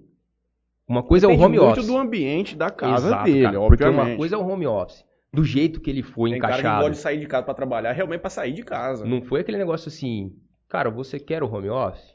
Acho que seria interessante. Então um monte, um Um office. é, na sua home. Beleza. Um lugar onde você esteja, né, é, mais privado, que você possa ter conversa sobre o negócio de forma particular, que não tá o teu sobrinho correndo na sala, que não tá o teu filho com o amigo dele jogando videogame de fundo, que não tá o cachorro latindo com o porteiro no portão. Então, assim, uma coisa é o, é o desenho bem feito. Outra coisa é o jeito que a gente foi obrigado a ser feito. É. Uhum. Cara, vamos todo mundo pra home office. Aí a galera começa a gourmetizar pra ficar bonito, porque na verdade tem gente que foi pro home office, mas não, o cara não tinha onde sentar, o cara não tinha uma mesa, o cara não tinha uma cadeira, o cara não tinha um ar-condicionado, o cara não tinha um ambiente preparado. Então, assim, eu acho que, cara, né, me perdoem aí, mas acho que rola um, um mimimi de alguns lados que distorce um pouco da realidade, entendeu? Cara, full home office, legal, cara. Você está preparado pro full home office? O negócio onde você está inserido está preparado para o full home office? Vai funcionar perfeitamente, cara. Agora, meu irmão, pensa numa reunião que sai horrível quando tem dois na empresa, um em casa, outro, na pra... outro não sei no lugar, e a reunião não foi preparada para isso. Entendeu? O cara que organiza a reunião chega aqui e fala: ah, nós vamos fazer uma dinâmica, tá aqui papel e caneta. Pega seu papel e caneta em casa. Ah, mas você nem falou. Não tem papel e caneta em casa. Cara, eu tô de sunga aqui na beira da praia. Agora não rola. Ah, então desconecta vocês da reunião, a gente segue aqui. Pronto, perdeu toda a eficiência. Ah. Entendeu? Perdeu toda a eficiência. Então eu acho que, quando bem contextualizado e preparado, cara, funciona. Funciona muito bem o modelo, o modelo híbrido, o modelo home office, o modelo presencial. Como sempre, funcionaram bem, entendeu? Mas, fechando esse parênteses e, e voltando, falei, para tua pergunta inicial das contratações, cara, a gente sempre buscou contratar da região antes da pandemia. Com a pandemia, a gente contratou um pouquinho mais fora e essa galera hoje é basicamente quem desempenha mais esse papel de home office. A gente chegou a contratar no Rio Grande do Norte, cara. Então, assim, Desenvolvedor. Desenvolvedor. Então essa galera é quem basicamente fica mais de longe. É, E pensando em contratações, cara, um ponto que eu não posso deixar de citar aqui, cara, é o quê? As Fatex e as Etex, cara, desempenham um papel sensacional, velho, nesse ecossistema. Eu diria que 50%, 60% hoje da minha força de trabalho ali são dessas instituições. A gente tem uma parceria muito bacana. A comunicação é muito boa com os caras. São professores excelentes. A grade é excelente. Cara, tinha que trazer. Tinha que trazer os dois para já fazer um negócio legal, cara. Recomendo trazer os caras aqui. Por quê? Esse ano, por exemplo, nós estamos pilotando. Começou ano passado. Que era para ter sido antes da pandemia, a pandemia atrasou. Só pra fazer uma, uma coisinha aqui, nós chamamos o. Eu falei com o, Jus- com o Jorge, mas ele tava com um problema de compatibilidade de horário, porque como ele, ele lecionava à noite, o melhor momento seria nas férias. Então a gente tem que realmente trazê-lo agora em janeiro. Seria o ideal. Cristiano, Thiaguinho, Yuri. Cara, então, tem que trazer uma galera, cara. Opa, Mais uma. será que foi o. Rick? Não, o Rick tá magro, tio. Não foi ele que caiu daí, não.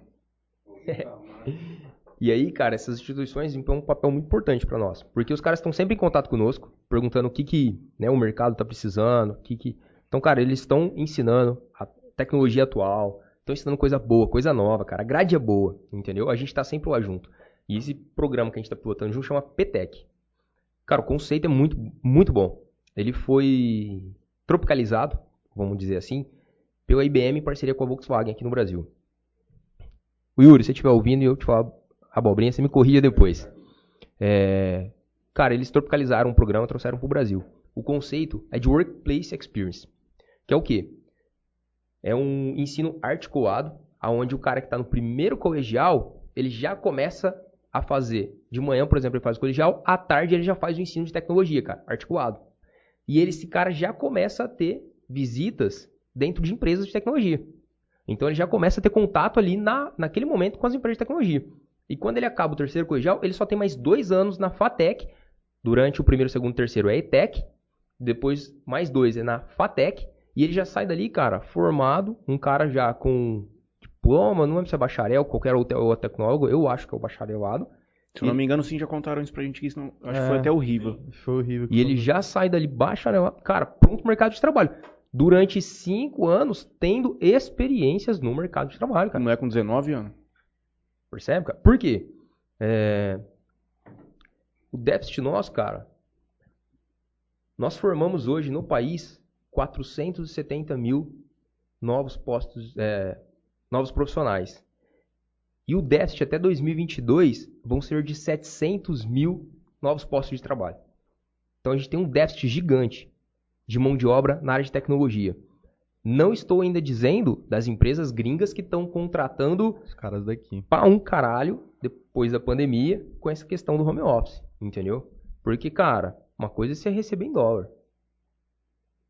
Entendeu? Uma coisa é receber em reais, outra coisa é receber em dólar. Uhum. Então, assim.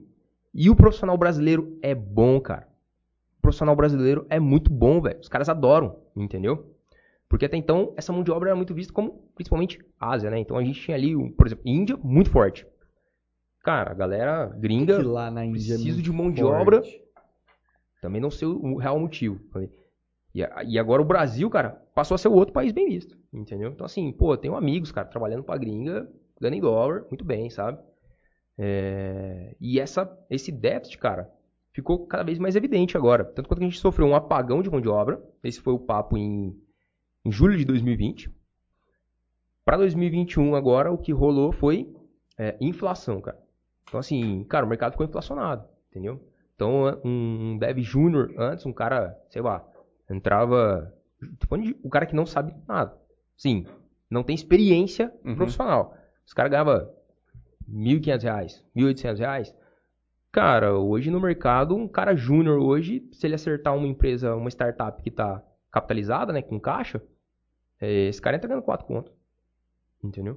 O cara desse entra ganhando 4 mil reais hoje no mercado. Então, assim, aí nós vamos subindo pra pleno, pra sênior, cara, chega em salários, né, exorbitantes ali. Fernando, esses caras não valem? Esses caras valem. O único gap que alguns caras, né, muito mais experientes do que eu, falam é o quê? Aí começa a haver um descolamento entre esses níveis. Aonde o cara que é júnior já tá mandando currículo dizendo que é pleno. E o cara que é pleno tá mandando dizendo que é sênior. E as empresas precisam da mão de obra e estão contratando e pagando. Só que já começa a se ver a ruptura. que os caras estão contratando falando, beleza, cara, se for que você é sênior, executa aqui. Não, veja bem, isso eu ainda não vi.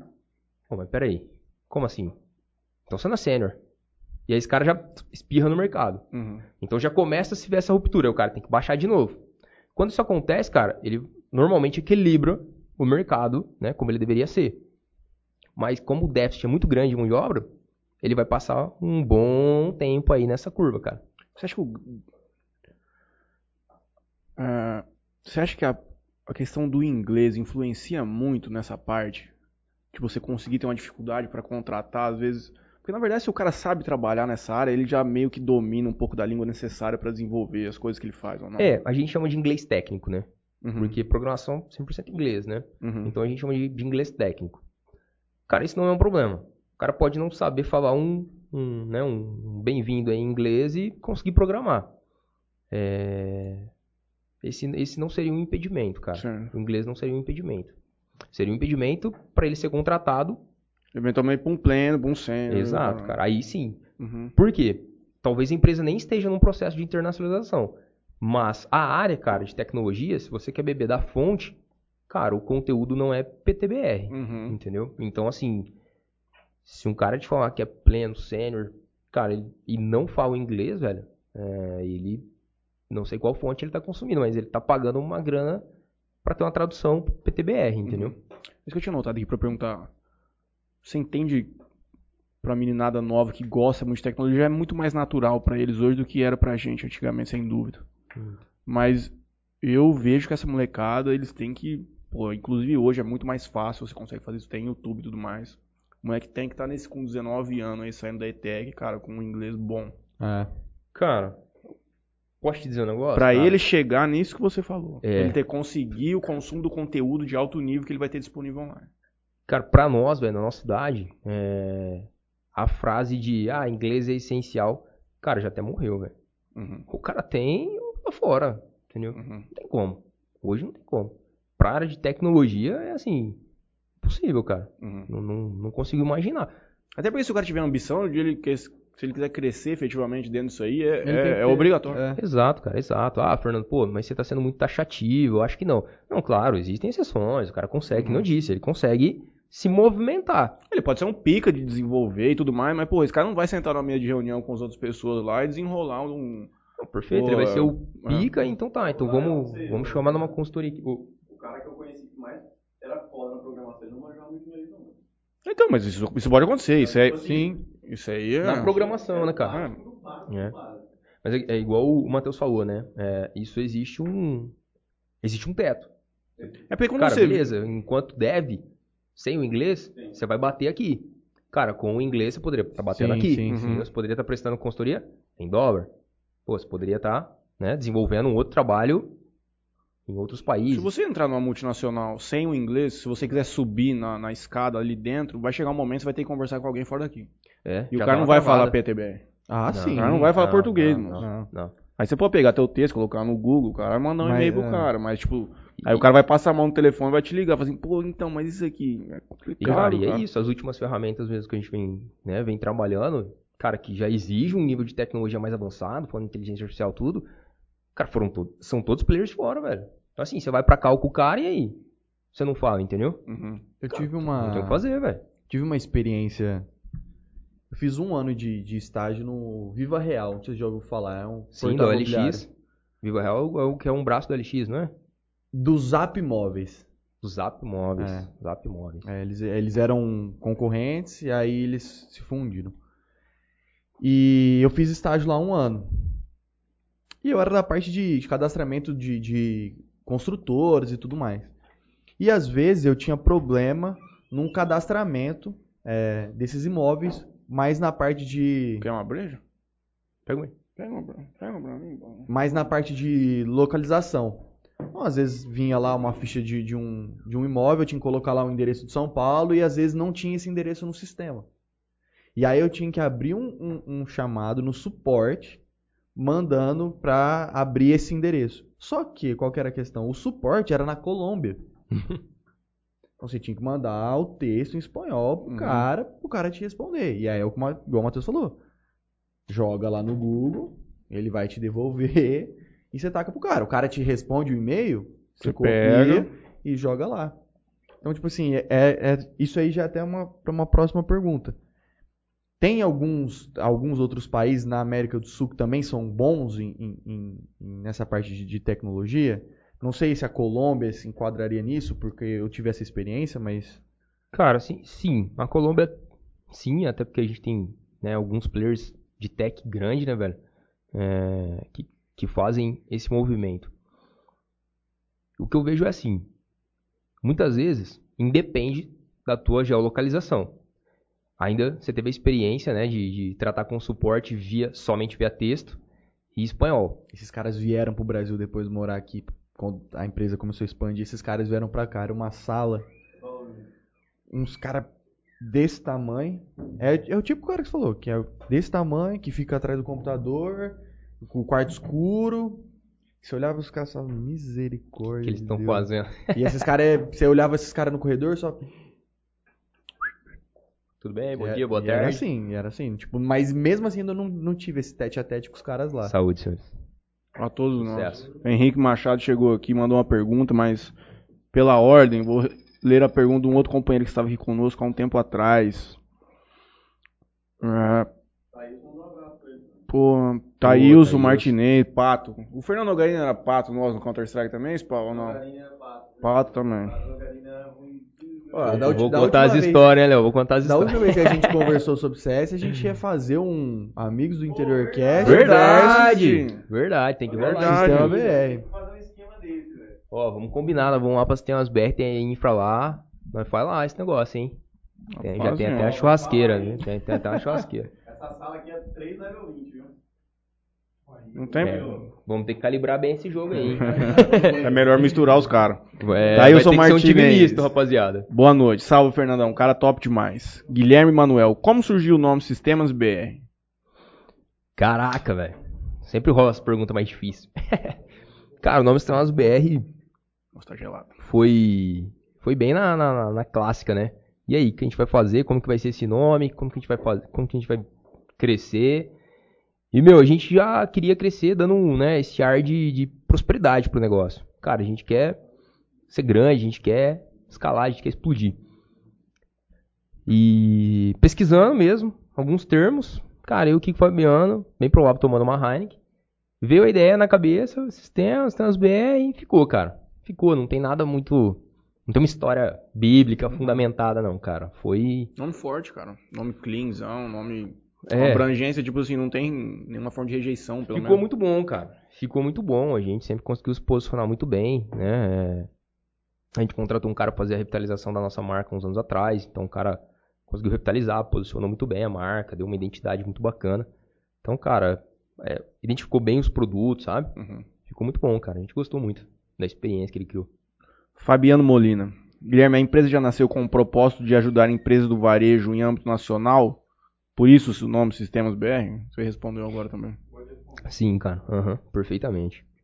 Porque a nossa ideia já era, né? Falou, cara, a gente precisa fazer um produto que a gente vai vender nível Brasil, né? Nunca, a gente nunca pensou região. Cara, nunca, velho. A gente nunca olhou região. Nosso foco sempre foi Brasil, para todos os produtos que a gente queria, cara. Bruno Morelli, Voa Fernandeira, Lucas Palácios, vários vídeos de indiano ensinando a codar. Cara, tem de um monte. Pô, os, caras ensinam até a fazer piscina de barro lá, cara. Cara, lá, é muito lá. engraçado, velho. Você sabe que o vídeo, você sabe que o cara vai fazer vai dar certo quando ele começa Hello, let's do this in this tutorial. Meu, indiano, vai Não, dar certo. hoje em dia, cara, na nossa época não. Let's na nossa go. época era uns tutorialzinho que nem tinha gravação de áudio às vezes. Não, era cara. aquele mousezinho que vinha assim, aí Aham, clicava, saía aí aquela aumenta- bolinha. Aí o cara vinha escrevendo embaixo. É raiz da internet. Bandicam. Henrique Machado, Bandicam, Freps, vixe, um monte de coisa. Henrique Machado, um abraço, Rick. Grande Rick. Boa noite, Fernando. Hoje em dia, em uma contratação, você avalia mais a parte técnica ou pessoal? Boa, essa é boa. Cara, a gente avalia mais a parte da pessoa, cara. Tecnicamente, é, eu só faço uma observação. Se for pra vaga dev, tá? Porque eu já não entrevisto mais pras outras vagas. É, se for pra vaga dev, cara, a minha observação é: isso aqui é matemática, não é filosofia. Não dá pra você acordar um dia e falar, cara, não tá saindo, mas é porque Júpiter, Netuno não estão alinhados hoje e eu sou de Ares, velho. Cara, não dá. Ó, eu preciso que isso aqui aconteça. Cara, é algoritmo. É matemático. Você sabe, você não sabe fazer. Cara, não dá, não tem blomejo. Aqui- irmão, aqui você não enrola. Não vai dar, cara. De boa mesmo. Se não é tua praia, não, não tenta. É a única observação que eu tenho pra fazer. Tecnicamente, cara, a gente capacita. A gente tem um processo de onboarding, né, que a gente chama ali de, de entrada na equipe, aonde, cara, é um processo muito bacana. A gente já recebeu vários elogios de, de players grandes do mercado, cara. Já teve, a gente já apresentou esse processo para players grandes do mercado. É, como que funciona mais ou menos? O cara participa, passa pelos processos de entrevistas, a gente tem um- uma votação, a gente tem um framework que nós aplicamos ali para fazer uma, um ranqueamento, né, de como que esse cara foi nas entrevistas. E com esse ranqueamento feito, a gente chega num, num- num valor. Pô, então esse cara vai, vai entrar pro time, beleza. Cara, dia zero dele é comigo. Dia zero é comigo. Então eu apresento a cultura, os valores, propósito, cara, de onde a gente veio. Mostra a fotinha na parede de quando era só uma mesinha, um notebook, um chãozão vermelho. Fala, meu, Bem começou isso aqui, não mesmo, valia nada, velho. Não tinha nada. Era uma ideia que não valia nada. Hoje a gente tá aqui nessa estrutura, explica os valores, cara, propósito. E aí já, dali ele já sai. Cara, com usuário e senha da nossa universidade. A gente tem uma universidade interna criada por nós para capacitar esses caras. Aí, se ele for do departamento comercial, tem a universidade com aquele treinamento. Se ele for dev, vai ter aquele. Se ele for suporte, se ele for. Pra área que ele for, ele vai ter o treinamento específico dele. E aí, esse treinamento varia, cara. É, a gente já fez alguns testes, né? Em, em cada entrada de galera. Geralmente, essas pessoas ficam 60 dias só estudando, só treinando, antes de pôr a mão realmente em alguma coisa. Um desenvolvedor, cara, ele se capacita conosco em média uns seis meses, para que a gente possa é, dar um. Colocar ele 100%. Exato, cara, em, em production, sabe? Pra esse cara tá em produção, pra esse cara fazer alguma coisa diferente. E dentro ali da universidade, esse cara vai estudando, esse cara vai fazendo.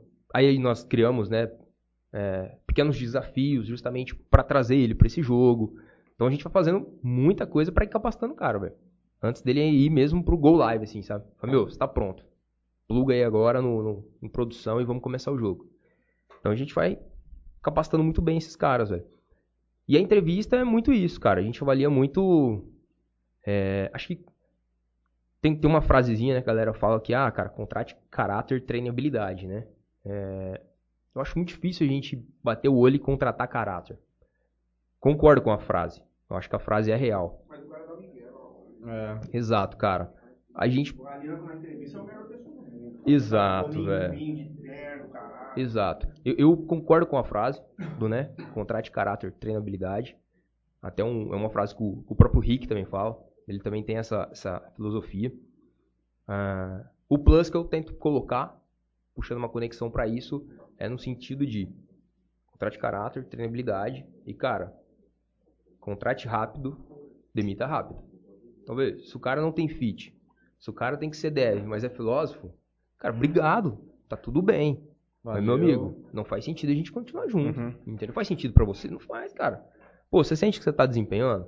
Cara, você tá entregando o resultado? Meu, tá todo mundo do teu lado, tomando cerveja, comemorando, que tá entregando. Só você não. Você tá se sentindo bem? Eu acho que eu não estaria. Entendeu? Então, cara, muito obrigado. Vamos deixar pra um outro momento. Entendeu? Não, você não está no seu momento conosco.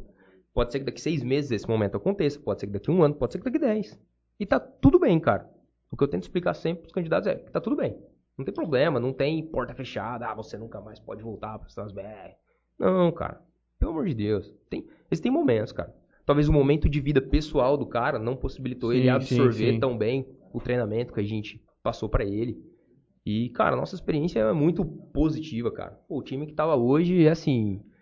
Cara, um time do caralho, sabe? Os caras Qual é bons faixa demais, velho. de idade lá hoje do. Pô, é mista, velho. é mista, é mista. A gente tem os caras mais velhos. Acho que a maior parte é a molecada, né? Óbvio, a galera mais nova. 20 e poucos anos ali. É, tem um ou outro da minha faixa, dos 30. E também tem uns das faixas mais avançadas, cara. De 40, por aí. Você acha que 50. tem muita coisa que dá pra per... que você perde não fazendo uma entrevista pessoal com o cara, tipo, online? Não, a entrevista, A acho é entrevista é mais de boa, O né? nosso processo seletivo lá, inclusive, ele, ele é online. Uhum. Ele é online, cara. A gente não pega currículo papel. É, O cara pode ser candidatar de qualquer lugar do Brasil. Dentro do nosso site, cara, inclusive quem estiver ouvindo aí a gente, o nosso processo seletivo ele é assim, ele é contínuo.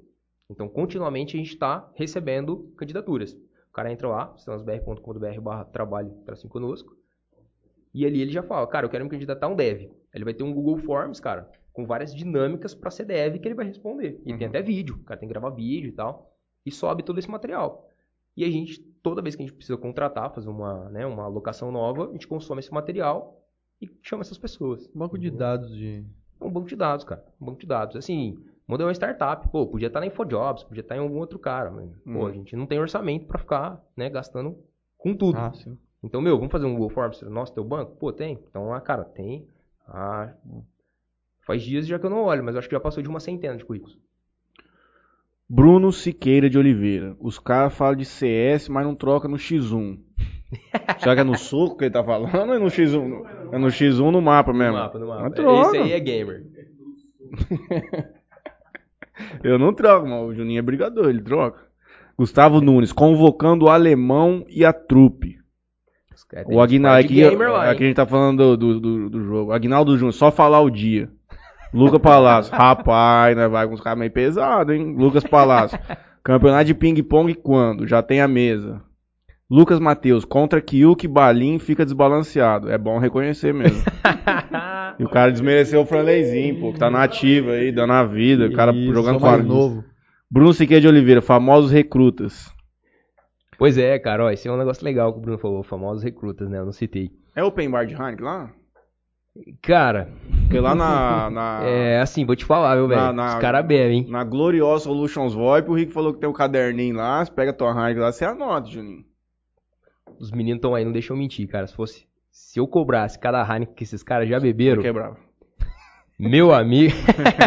meu amigo, eu tava igual o Spawn em ativo. tava igual o Léo em ativo. Cara, mas é assim, esse negócio que o Bruno falou do recruta é legal, porque a gente sempre tenta fazer um negócio diferente, inovar e tudo mais, né? Tá, tá dentro dos valores, dos pilares ali, e a gente cobra isso do time. O Bruno foi responsável por alguns processos de onboard, né? De entrada de novos colaboradores no time de desenvolvimento.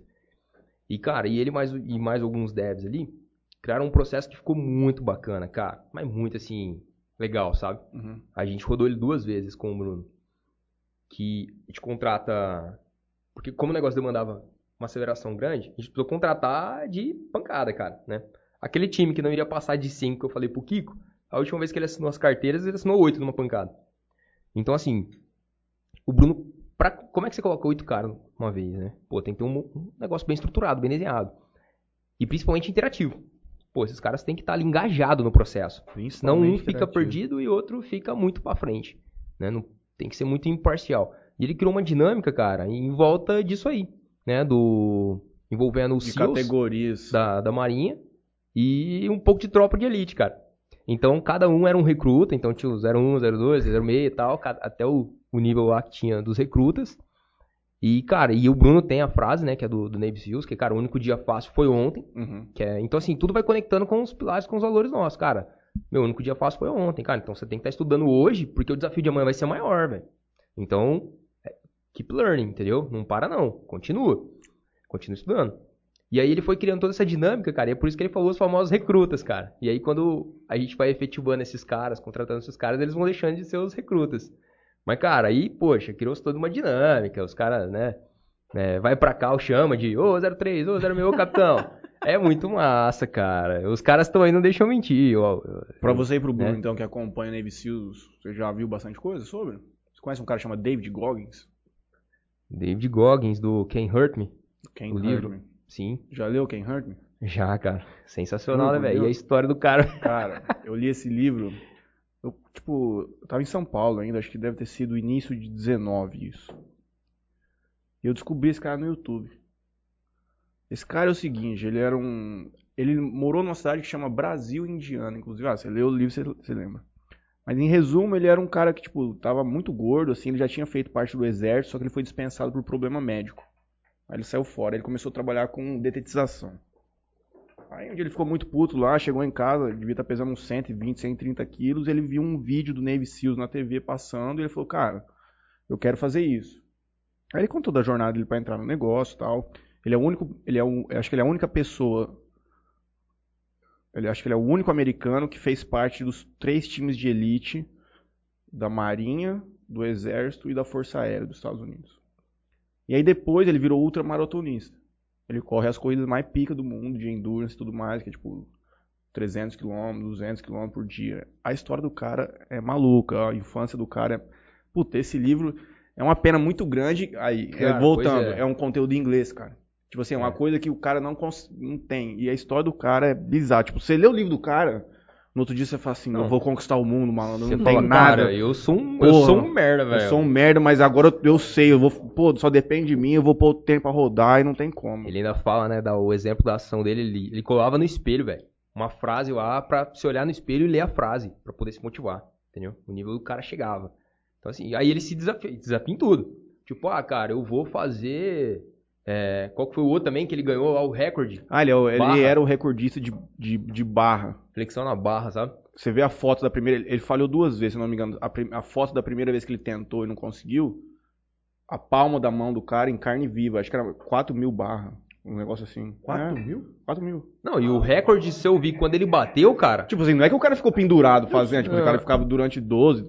Pau- E a primeira vez que ele foi tentar fazer, ele falou assim: ah, vou fazer e tudo mal. Nenhum ano. Fizeram um programa de TV ao vivo. Ele ia começar num programa, aí ele falhou. Aí ele falhou, pediu desculpa. Foi lá, tentou de... Falhou de novo, acho que na terceira que ele deu bom, né? É, acho que em 12 horas ele fez alguma coisa Só que assim, aí você pega o recorde do cara. Meu, mas ele deixou o, o recorde É. anterior Muito, Muito, muito, muito. pra muito trás. pra trás, cara. Muito pra trás. Cara, não, é. O Matheus mandou bem. Leitura recomendadíssima aí. É, Lei Day de Goss. Pra quem tem muito conteúdo dele, tem muito tipo de, de coach, assim, essas coisas, tem muito vídeo dele legendado. Tem uns vídeos motivacionais que os caras fazem dele, tipo, pega algumas frases dele em palestra e tudo mais. Puta, cara, é muito tesão. David Goggins, eu e puta, era fanzaço, cara. Sou até hoje. O cara é muito, muito, muito foda. Tem cara muito bom, velho, no caminho. E aí, cara, é, esse é o processo que a gente roda ali hoje de, de entrada no time, sabe? É, então cada departamento tem o seu, né? Mas esse é o do, do time de desenvolvimento ali que o Bruno desenvolveu, cara. Parabéns, o mérito é do cara, ele que desenhou, mapeou, modelou, criou, botou pra rodar e, cara, a gente teve resultado, entendeu? No começo lá atrás, porque eu acredito que você devia vislumbrar alguma empresa assim que você queria, gostaria de trazer muito dos valores, tipo, você queria trazer um pouco dessa experiência das empresas para dentro da sua. Quem que eram suas grandes inspirações naquele momento lá atrás, onde você estava começando nessa questão de empreender, quem que você olhava lá? Legal, Matheus. A pergunta é boa, cara. Por quê? É o seguinte, muita gente me pergunta, cara, quando conhece a gente lá, vence um pouco, fala, cara, que é isso, velho? Os caras aqui, faca na caveira demais, velho, sabe? Se marca a toca, o nego vai com uniforme pra balada. Então, cara, como que cria uma cultura dessa? Como que faz isso, sabe? A gente, né? Hoje a gente tem um círculo, um network legal aí, as pessoas perguntam. Cara, pra mim, eu sempre tive comigo que isso não se cria, cara. Assim, ah, eu quero que seja assim. E eu vejo que a maior parte das pessoas erram nesse sentido. É, em falar, ah, cara, a cultura da Amazon é legal, eu quero ser igual à Amazon. A cultura da Netflix é legal, diga-se de passagem, outro livro recomendadíssimo. É legal, eu quero que seja assim. E aí ele cata os funcionários e fala, velho, ó, vocês vão ler esses livros aqui, a gente agora é assim, nossa cultura é assim. Cara, não, não vai funcionar entendeu? Não vai funcionar. É, Lá atrás, eu tinha sim, e tenho até hoje, muitas inspirações, né? De, de grandes players do mercado. A Amazon é uma que eu sou fãzaço pelo Customer Centric, é, a própria Apple, pelo By Design que eles têm, né? É, o by Design dos caras. E, cara, muitas outras, né? A gente for falar agora, tem, tem algumas startups, não são tão, né, conhecidas, mas que eu também sou fãzaço da pegada dos caras.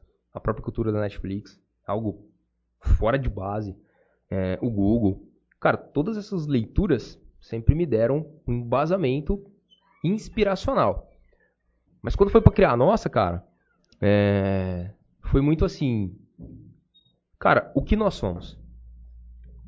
Cara, quem que esses caras que estão aqui do meu lado hoje? Essa meia dúzia de gente que tinha na época. O que nós somos? Molecada sertaneja que faz código. É isso, velho.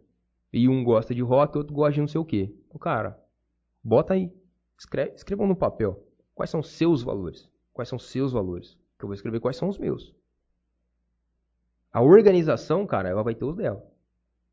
Que tem que ser obrigatoriamente uma sinergia entre esses valores.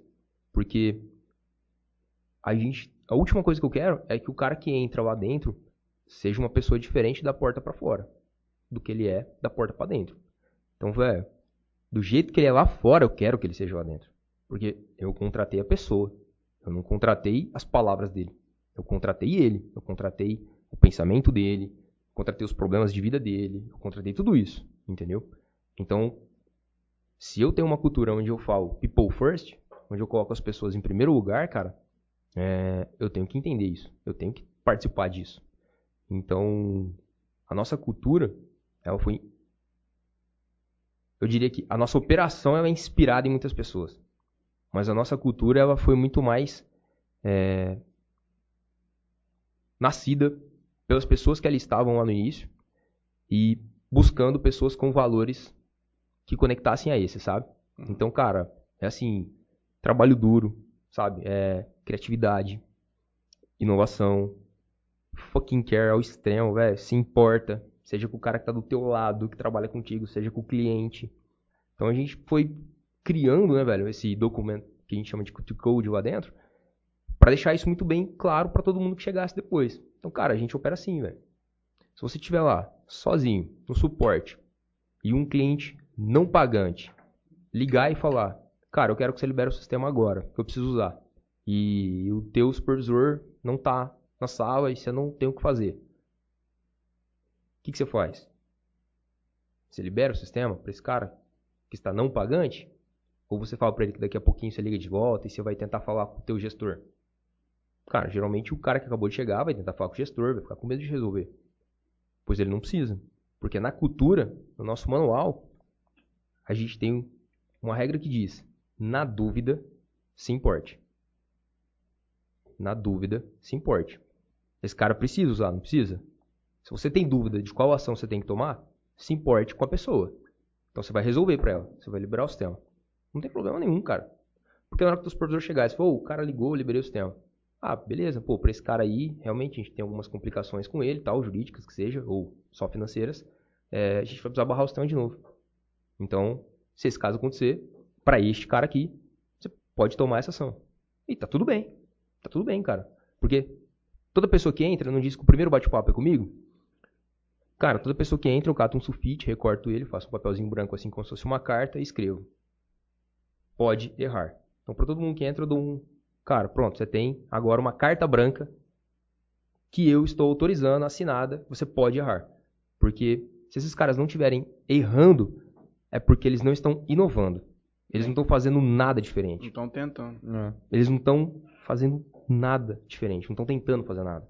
Então, cara, se fosse para ter um robô, eu botaria uma IA. Se é um processo linear estruturado padrão, eu vou botar uma IA para fazer para mim. Não preciso de você. Cara, eu quero você aqui porque eu preciso de você humano aqui fazendo. E o humano tem que errar. Tem que tentar. Nem sempre você vai ter a resposta certa. E tá tudo bem errar. Entendeu? Ainda brinco que eu falo, cara, eu espero que erre a ponte quebrar o negócio. Mas, fora isso, cara, por favor, continue errando. Porque senão você não vai estar tá inovando. Se você não estiver inovando, a gente não vai estar tá na velocidade que a gente precisa. Entendeu? Então, constantemente a gente erra, cara. A gente falha. Já, cara, já precisei sim, né? É... Um ponto importante a dizer aqui. É, o que eu descrevo parece muito bonito, muito legal, muito bacana. Cara, dá problema pra caralho. Dá pau pra caralho. Cara, tem cliente com problema todo dia, entendeu? Gente, não é um arco-íris, velho, que eu tô descrevendo. É um business. Cara, e business dá problema. É, negócio dá problema, entendeu? A diferença é que eu tento preparar a mentalidade da equipe, cara, para que eles operem assim, com esse, né, é clichê, mas que eles operem com esse mindset de crescimento, cara. De que tá tudo bem, a gente errou. E, cara, pode falar pro cliente, olha, nós erramos. Cara, aconteceu isso aqui. Então, desculpa, nós erramos. A gente vai corrigir. Não vai acontecer. É... Já teve cliente que chegou pra mim e falou, ó, cara, se acontecer esse problema de novo, eu arranco o sistema. Eu falei, então tira. Uhum. Porque eu, eu vim aqui para te afirmar que vão acontecer novos problemas. Este não. Porque com este nós já aprendemos. Mas novos vão acontecer. Assim como no seu negócio também deve acontecer corriqueiramente. Corriqueiramente. Assim como acontece em tudo. Eu falei, a diferença é que eu não vou vir aqui, cara, e ser um, né, um ilusionista e dizer, olha, não, perdão, jamais nosso software vai dar um problema na vida. Cara, pô, é mentir, entendeu? A gente não faz, cara. Tá nos nossos valores, tá na nossa cultura. Cara, vai dar problema. Ah, o cara dá uma risada. Pô, velho, mas como é que eu negocio com você? Você tá dizendo que vai dar problema? Eu falei, "Não, eu tô te afirmando que vai dar. E, cara, e quantas pessoas vieram aqui, sentaram na cadeira, olhou pra você e falou isso pra você? Olha o tamanho do teu negócio. Tô aqui pra te ajudar a potencializar o seu negócio. Agora, cara, você não quer crescer? Você não quer inovar? Eu também. Eu preciso fazer isso com o meu produto. E, cara, inovação é conectada com erro. Não tem como ser diferente, cara. Se não tiver errando, eu não tô inovando. Eu tô fazendo o quê? Eu tô seguindo um playbookzinho, no É. máximo. Entendeu? Uhum. Então, é assim que a gente opera, cara. A partir desses, desses modos aí. Quais são os pilares que você falou que são três lá no início? Integridade, liberdade e autonomia. É, que É, é basicamente isso que a gente explica tava assim. falando agora. É, A gente explica aqui. Eu te dou autonomia full para você fazer o seu trabalho. Eu te dou liberdade para você descobrir o como fazê-lo. Só que eu preciso da integridade de que você vai sempre norteá-lo pela visão do negócio. Entendeu? Esse é o, o papo que a gente leva. Então quem chega absorve isso daí. Hoje você basicamente está mais na área de comercial e planejamento? Não, cara, eu sou fãzão de tecnologia. A área comercial fica 100% com o Fabiano. É, Não, mas tipo de visitar a empresa para vender, o Fabiano. É, aham. Ah, tá. É, o Fabiano é o time comercial em si, né? O Fabiano também é da diretoria, então ele fica mais na parte estratégica, porque esse é o, né, é o Uhum. é a paixão dele e a minha paixão é tecnologia. Então eu fico com os times de produto, atendimento, suporte e tal. Mas batendo código também. Não, cara, deixei de codar já faz uns anos já. Os devs estão aí, se eu, se eu falar que eu codo, eles me matam. e se tinha algum, alguma linha minha, eles já apagaram. Porque, né, cara, o que eu fazia não chega nem perto do que os caras fazem hoje, Uhum. né, velho? Os caras são uns monstros hoje aí na- no código. E hoje, basicamente, eu fico em estratégia operacional. E agora eu tô com essas startups novas aí, que a gente, é algo que a gente vem acelerando, crescendo. E fico numa parte mais de growth, né? Pensando em, se vocês já ouviram o termo growth hacking, é um pouco disso ali que a gente tenta fazer. Hacking não. Growth hacking não. Basicamente é tentar achar mecanismos, né, meios, onde a gente possa acelerar alguma coisa do negócio. Onde a gente, 100% do growth ele é focado em, cara, ou a gente vai aumentar muito bem a receita, ou a gente vai fechar alguma torneira, reduzir algum custo. né? Uhum. Então, quando se fala em produto, que é o nosso caso, nós somos uma empresa SaaS, Software as a Service, é, que vive de recorrência. Então, a gente tem né, uma pancada de indicadores que ditam se esse negócio está saudável ou não. Então, a gente tem que mensurar sempre o nosso CAC, que é o custo de aquisição de cliente, a gente mensura o nosso LTV, que é o Lifetime Value, que é quanta grana esse cara vai deixar na mesa. Aí, a partir desses carinhas, a gente vai fazendo análises, né, cohortes segmentadas para entender quais são esses segmentos, como tudo isso atua, para a gente poder fazer uma relação e entender, né, pelo benchmark de, pelo benchmark de mercado, como é que a gente está jogando o jogo.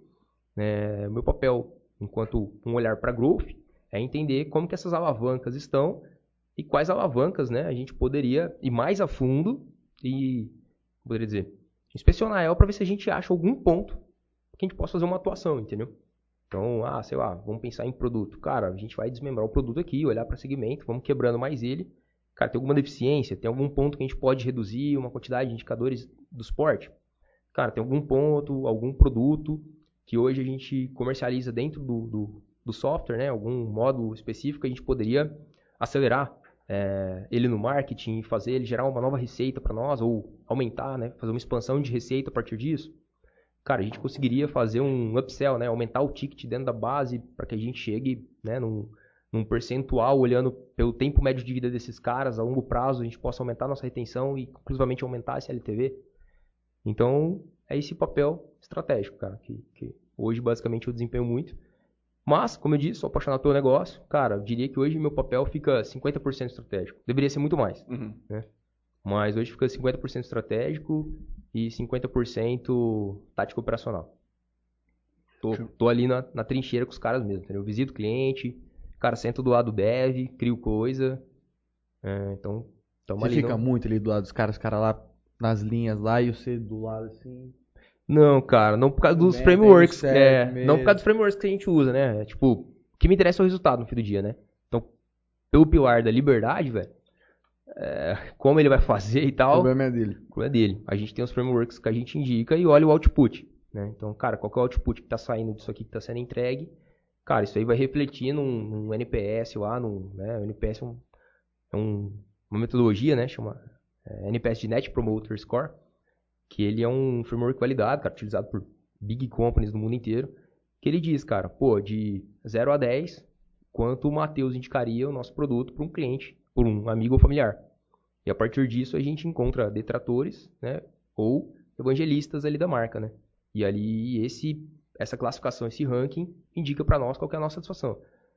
Esse cara é um dos caras principais para nós, porque meu, se a gente tá dentro da, né, da, da categoria do benchmark de mercado que diz que está ok, beleza, a gente pode continuar fazendo alguma coisa. Se a gente baixa um pouquinho nesse ranking, a gente fala, não, peraí, cara, alguma coisa não tá legal. Aonde não está legal? Aí é quando começa esse trabalho de Uhum. vai quebrando, vai entendendo o jogo para resolver algum problema. É o famoso elo da corrente crítica, né? Toda vez que você trocar o elo mais fraco da corrente, conclusivamente, um novo elo fraco surge. Então, eternamente vai ser assim, cara. Você pode trocar um, ele pode funcionar por um tempo, mas um novo elo fraco vai surgir naquela corrente. É... Eliot, alguma coisa que eu acho que tem, que, que criou esse conceito, né? Cara, fica, fica evidente pra mim. Eu acho que você é a pessoa que tem mais conhecimento de business que eu já conversei na minha vida. Pessoalmente, sem dúvida. Sim. E o que fica, Que honra, Matheus. Obrigado. fica evidente, cara, eu, eu fico pensando num outro lado, tá ligado? O tanto que as empresas, tanto menores, iguais de tamanho, ou mil vezes maiores, deixam de ganhar, deixam, perdem de eficiência por não ter o conhecimento educacional que tipo, uma pessoa como você tem. Porque, por exemplo, o que eu já estou aprendendo aqui hoje com você, essa questão de conseguir analisar efetivamente aonde você está ganhando e perdendo e como você conseguir maximizar isso para te trazer resultado é muito grande. E numa cidade, por exemplo, como Jales, cara, eu acredito que seja a minoria das empresas que possuem. Às vezes o cara tem até a mentalidade, mas ele não consegue muitas vezes aplicar isso aí pro ramo dele. Não sei, mais simples, porque envolve essa questão tecnológica. Mas eu não tenho dúvida de que isso pode servir para qualquer tipo de empresa, tá ligado? Então, cara, é, E serve. e aí volta naquilo que você falou. é, o conhecimento que entra naquilo que você tem como pilar é libertador, cara. E isso ele vai te trazer muita coisa, é bizarro. É, cara, pra nós o conhecimento multiplica. Então a gente foca tanto nisso, força tanto isso por causa disso. É, E pessoas, cara. Ah, Fernando, pô, legal, conhecimento bacana e tal. Cara, sozinho não faria nada, Hum. entendeu? Faria porra nenhuma. Então, assim, Guilherme Rico, perdão. Pode concluir. É, não, só pra concluir, é, o time que tá lá, cara, tem essa mesma mentalidade que eu tenho. Uhum. E, cara, Mas é porque os caras vendo também, ele vê hierarquicamente por cima, tipo. Aí volta naquilo que você falou, o cara não se sentiria bem de estar no mesmo ambiente com uma mentalidade completamente oposta, uma, comple- uma mentalidade É, completamente fora da caixa. tá? Isso é a Todo cultura. mundo no Isso é a mesmo, cultura. Sim. no mesmo passo no e no- mesmo passo. Guilherme Rico, irmão da vida, muitas histórias e uma das mentes mais brilhantes do interior paulista. Olha só, é isso aí. cara, Guizão Pô, é irmão, tudo mesmo. E Rico, conheço também, da antiga jogava GB esse gente, alguma coisa assim. As antigas. Saudade, Giovanni Milani Preste. Saudade de ser chamado de 08. Aí, ó, um dos recrutas. Lucas Palácio, hoje é só GG. Pode ser. né? Bruno Siqueira de Oliveira. Gosto muito dos livros que falam do Chris Kyle também. Chris, Chris Kyle, é o, am- o sniper, O sniper americano. Pra quem foi que eu contei outro dia que ele morreu e não. Foi pra você? É um, é um spoiler. É, já. negócio bizarro, É, mas, é. pô. Mas é bizarra a história do cara, da morte dele. Você sabe a história? Você viu o filme, é? Quem viu o filme sabe. É, cara. quem viu Porra. o filme, sabe? Ele mora? É? Num tiro de sniper. O cara lá em Bagdá deu um tiro pegando ele lá nos Estados Unidos. De sniper. Pele guiado. Pedro Campelo, o grande sócio do Franleizinho. Tá. Meu amigo Pedro Campelo. Pergunta o seguinte: vocês têm projetos para fabricar esses profissionais de programação? O fabricar ele coloca entre aspas. Ele diz muito assim, ele até falou aqui, é, sobre pegar pessoas que ainda não estão é, prontas é, e levar lá pra dentro e formar essas pessoas. Moldar ela pro, pro jeito. É, mas é, não sei se o Pedrico chegou agora, mas é basicamente o que ele falou. Os caras pegam pra pegar o cara cru. É, tipo, ele Vai. chegou agora. Perfeito, cara. É assim, é, hoje isso acontece, né, da forma que eu não gostaria, que é perdendo esses profissionais para o mercado, né? Então, é, por exemplo, recentemente a gente, né, perdeu o, o João Lucas, que foi nosso primeiro estagiário. Perdeu, né? O Joãozinho, a história ainda chega É o menino da. Microsoft lá, o. Isso, Ele vazou? Ele, cara, ele tá numa empresa de consultoria agora, que agora ele, ele vai ser um consultor nosso. então acaba sendo engraçada a história, né, no fim das contas. Mas é isso, cara. É um, é um cara que entrou lá, é, aprendeu lá, estagiou com a gente, começou do zero, cara. é, no passado ou retrasado, recebeu uma honraria da Microsoft, reconhecido como o MVP, o Most Valuable Professional. No Brasil tem cento e pouquinho, cara. né? então, assim, uma honraria extrema, fodida. Não existe prova para isso. A comunidade que te reconhece, a Microsoft que valida, te manda esse seu. E, cara, esse cara hoje tá no mercado, trabalhando com uma big company de consultoria, entendeu? Uma empresa referência, assim, no Brasil. No final das contas foi ofertas e propostas. É, cara, ofertas e propostas. E como esse cara já era um parceiro nosso, ficou tudo dentro de casa, sabe? Não foi nada, né, trairagem, nada do tipo. E pelo contrário, João, irmãozão, tá no jogo com a gente. Em outros projetos agora. Mas assim, respondendo a pergunta do Pedro, né? Pedro. Do Pedro, cara. É, pela nossa cultura, cara, o meu desejo é que num futuro eu gostaria de fazer alguns projetos mais sociais nesse sentido. Entendeu? Gostaria de me envolver em alguns projetos sociais, envolver os negócios em alguns projetos mais sociais. Assim como a gente está muito conectado com as universidades, com esse objetivo de ajudar esses alunos a cada vez estarem mais próximos do mercado de trabalho, para que eles, cara, lá na frente já estejam mais preparados para esse mercado, é, eu também quero fazer isso de uma forma um pouco mais social, entendeu? Então hoje a gente já tem algumas escolas de código social no Brasil, é, salvo, salvo engano a Code School é uma, uma dessas escolas que está dentro das favelas ali, ajudando né, essa, essa galera a criar código, a aprender e se desenvolver. E, cara, um desejo meu, mesmo pessoal, é, que eu trago para os negócios é justamente isso. No futuro a gente poder também contribuir com essa galera, assim como o Pedro falou. Cara, é, não, não estou fazendo para te empregar. Estou fazendo para te formar. Para onde você vai depois vai ser outros 500, né? Estou fazendo para ajudar mesmo a sociedade, para retribuir, cara. Tudo que a tecnologia fez por mim e faz até hoje. Pedrinho Campelo, meu companheiro de Mackenzie. E São Paulino sofredor também junto comigo. Lucas Palácio, lembro disso aí. Problema, Luquinha, a gente lembrar do que, que nós estávamos falando na hora que você mandou que lembrava daquilo. Gustavo Nunes, God God. Eduardo Ferrato. É o do Ferrato, muito provavelmente, dentista. Do Ferrato, É. do. Cusão. Grande Fernando, estudei com ele na CDI, básico de PC, já dominava dos Paranauê. Do- Caraca, do, nem lembrava disso daí. Meu pai manda um salve pra gente. Léo Lima, meu coach, Pedro Campelo, que honra. Eu acho que a gente podia entrar agora um pouco mais na questão dos produtos que vocês têm lá hoje, especificamente. Vamos entrar no, no que a gente veio lançar aqui hoje também um pouco. Legal, cara, vamos lá.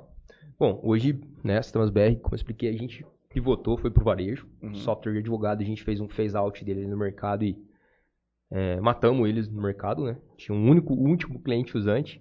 É, Jalesense? Não, cara, não era mais jalesense. Esse a gente buscou longe, era de Ribeirão. Era um, um escritório de advocacia focado em condomínios. Em condomínios. Os caras, gente boa demais, gente boa demais. Ficaram com a gente ali até o fim mesmo. Eu que liguei, falei, meu, agora nós vamos matar o produto. Vamos ter que trocar. Pô, a gente tava usando, tá legal. Falei, não, cara, não tá legal. não tá legal. Mas fizemos phase out dele, matamos ele ficamos. Hoje a gente tem um software pro varejo, né? Então, cara, Fernando, quem, pra quem que a Sistemas BR vende hoje, pra quem que ela atende? Hoje a gente atende varejo, a gente tem. A gente atua em cinco soluções, né? Então a gente atende mercados, a gente atende food, a gente atende prestadores de serviço, a gente atende a galera de materiais de construção e a gente atende a galera de vestuário. Esses são os cinco grandes mercados que a gente foca em atender, né? Mercado, primeiro que eu falei, é mini mercado, padaria, açougue, Mas ainda na questão de, de- do SAF lá, Então, não. Aí esse produto, cara, pelo tamanho que a gente tá, ele ficou gigante, Uhum. né? Então, hoje dentro dessa solução a gente tem, né? Sei lá, falando para prestadores de serviço, é, os caras aqui atendem bem, velho. Caraca, velho. Emocionou, viu? ontem esse rapazinho aí, ó. Conta firme, você viu, velho? emo- emo- Ponta emocionou, firme. emocionou. Então, hoje, a gente, dentro dessas soluções, cara, cada solução específica tem, né? é, uma gama de funcionalidades ali, né? Uhum. Porque assim, falando em produto, cara, o nosso foco nunca é em funcionalidade. O nosso foco é em resultado. Então, se eu tivesse que vender algo pra vocês, não é, né? Lembra antigamente que, cara, ah, o que, que você vai fazer? Que tal? Posso... Não, cara, hoje é, cara, qual que é o resultado que vocês querem ter? E a gente usa a tecnologia como meio para você atingir esse resultado. Uhum. Então, hoje é assim que a gente cria produto para colocar no mercado. né? Não é preciso fazer alguma coisa. Não, cara, mas qual é o resultado que você espera dessa coisa que você quer fazer? Porque talvez eu possa te evitar de ter que fazer essa coisa para chegar no mesmo resultado. Ou talvez eu possa te tirar muito braço para chegar no mesmo resultado, ou num resultado muito melhor, porque a gente vai conseguir automatizar e melhorar isso para que você faça muito mais. Ou coisas que você nem sabia que você poderia fazer.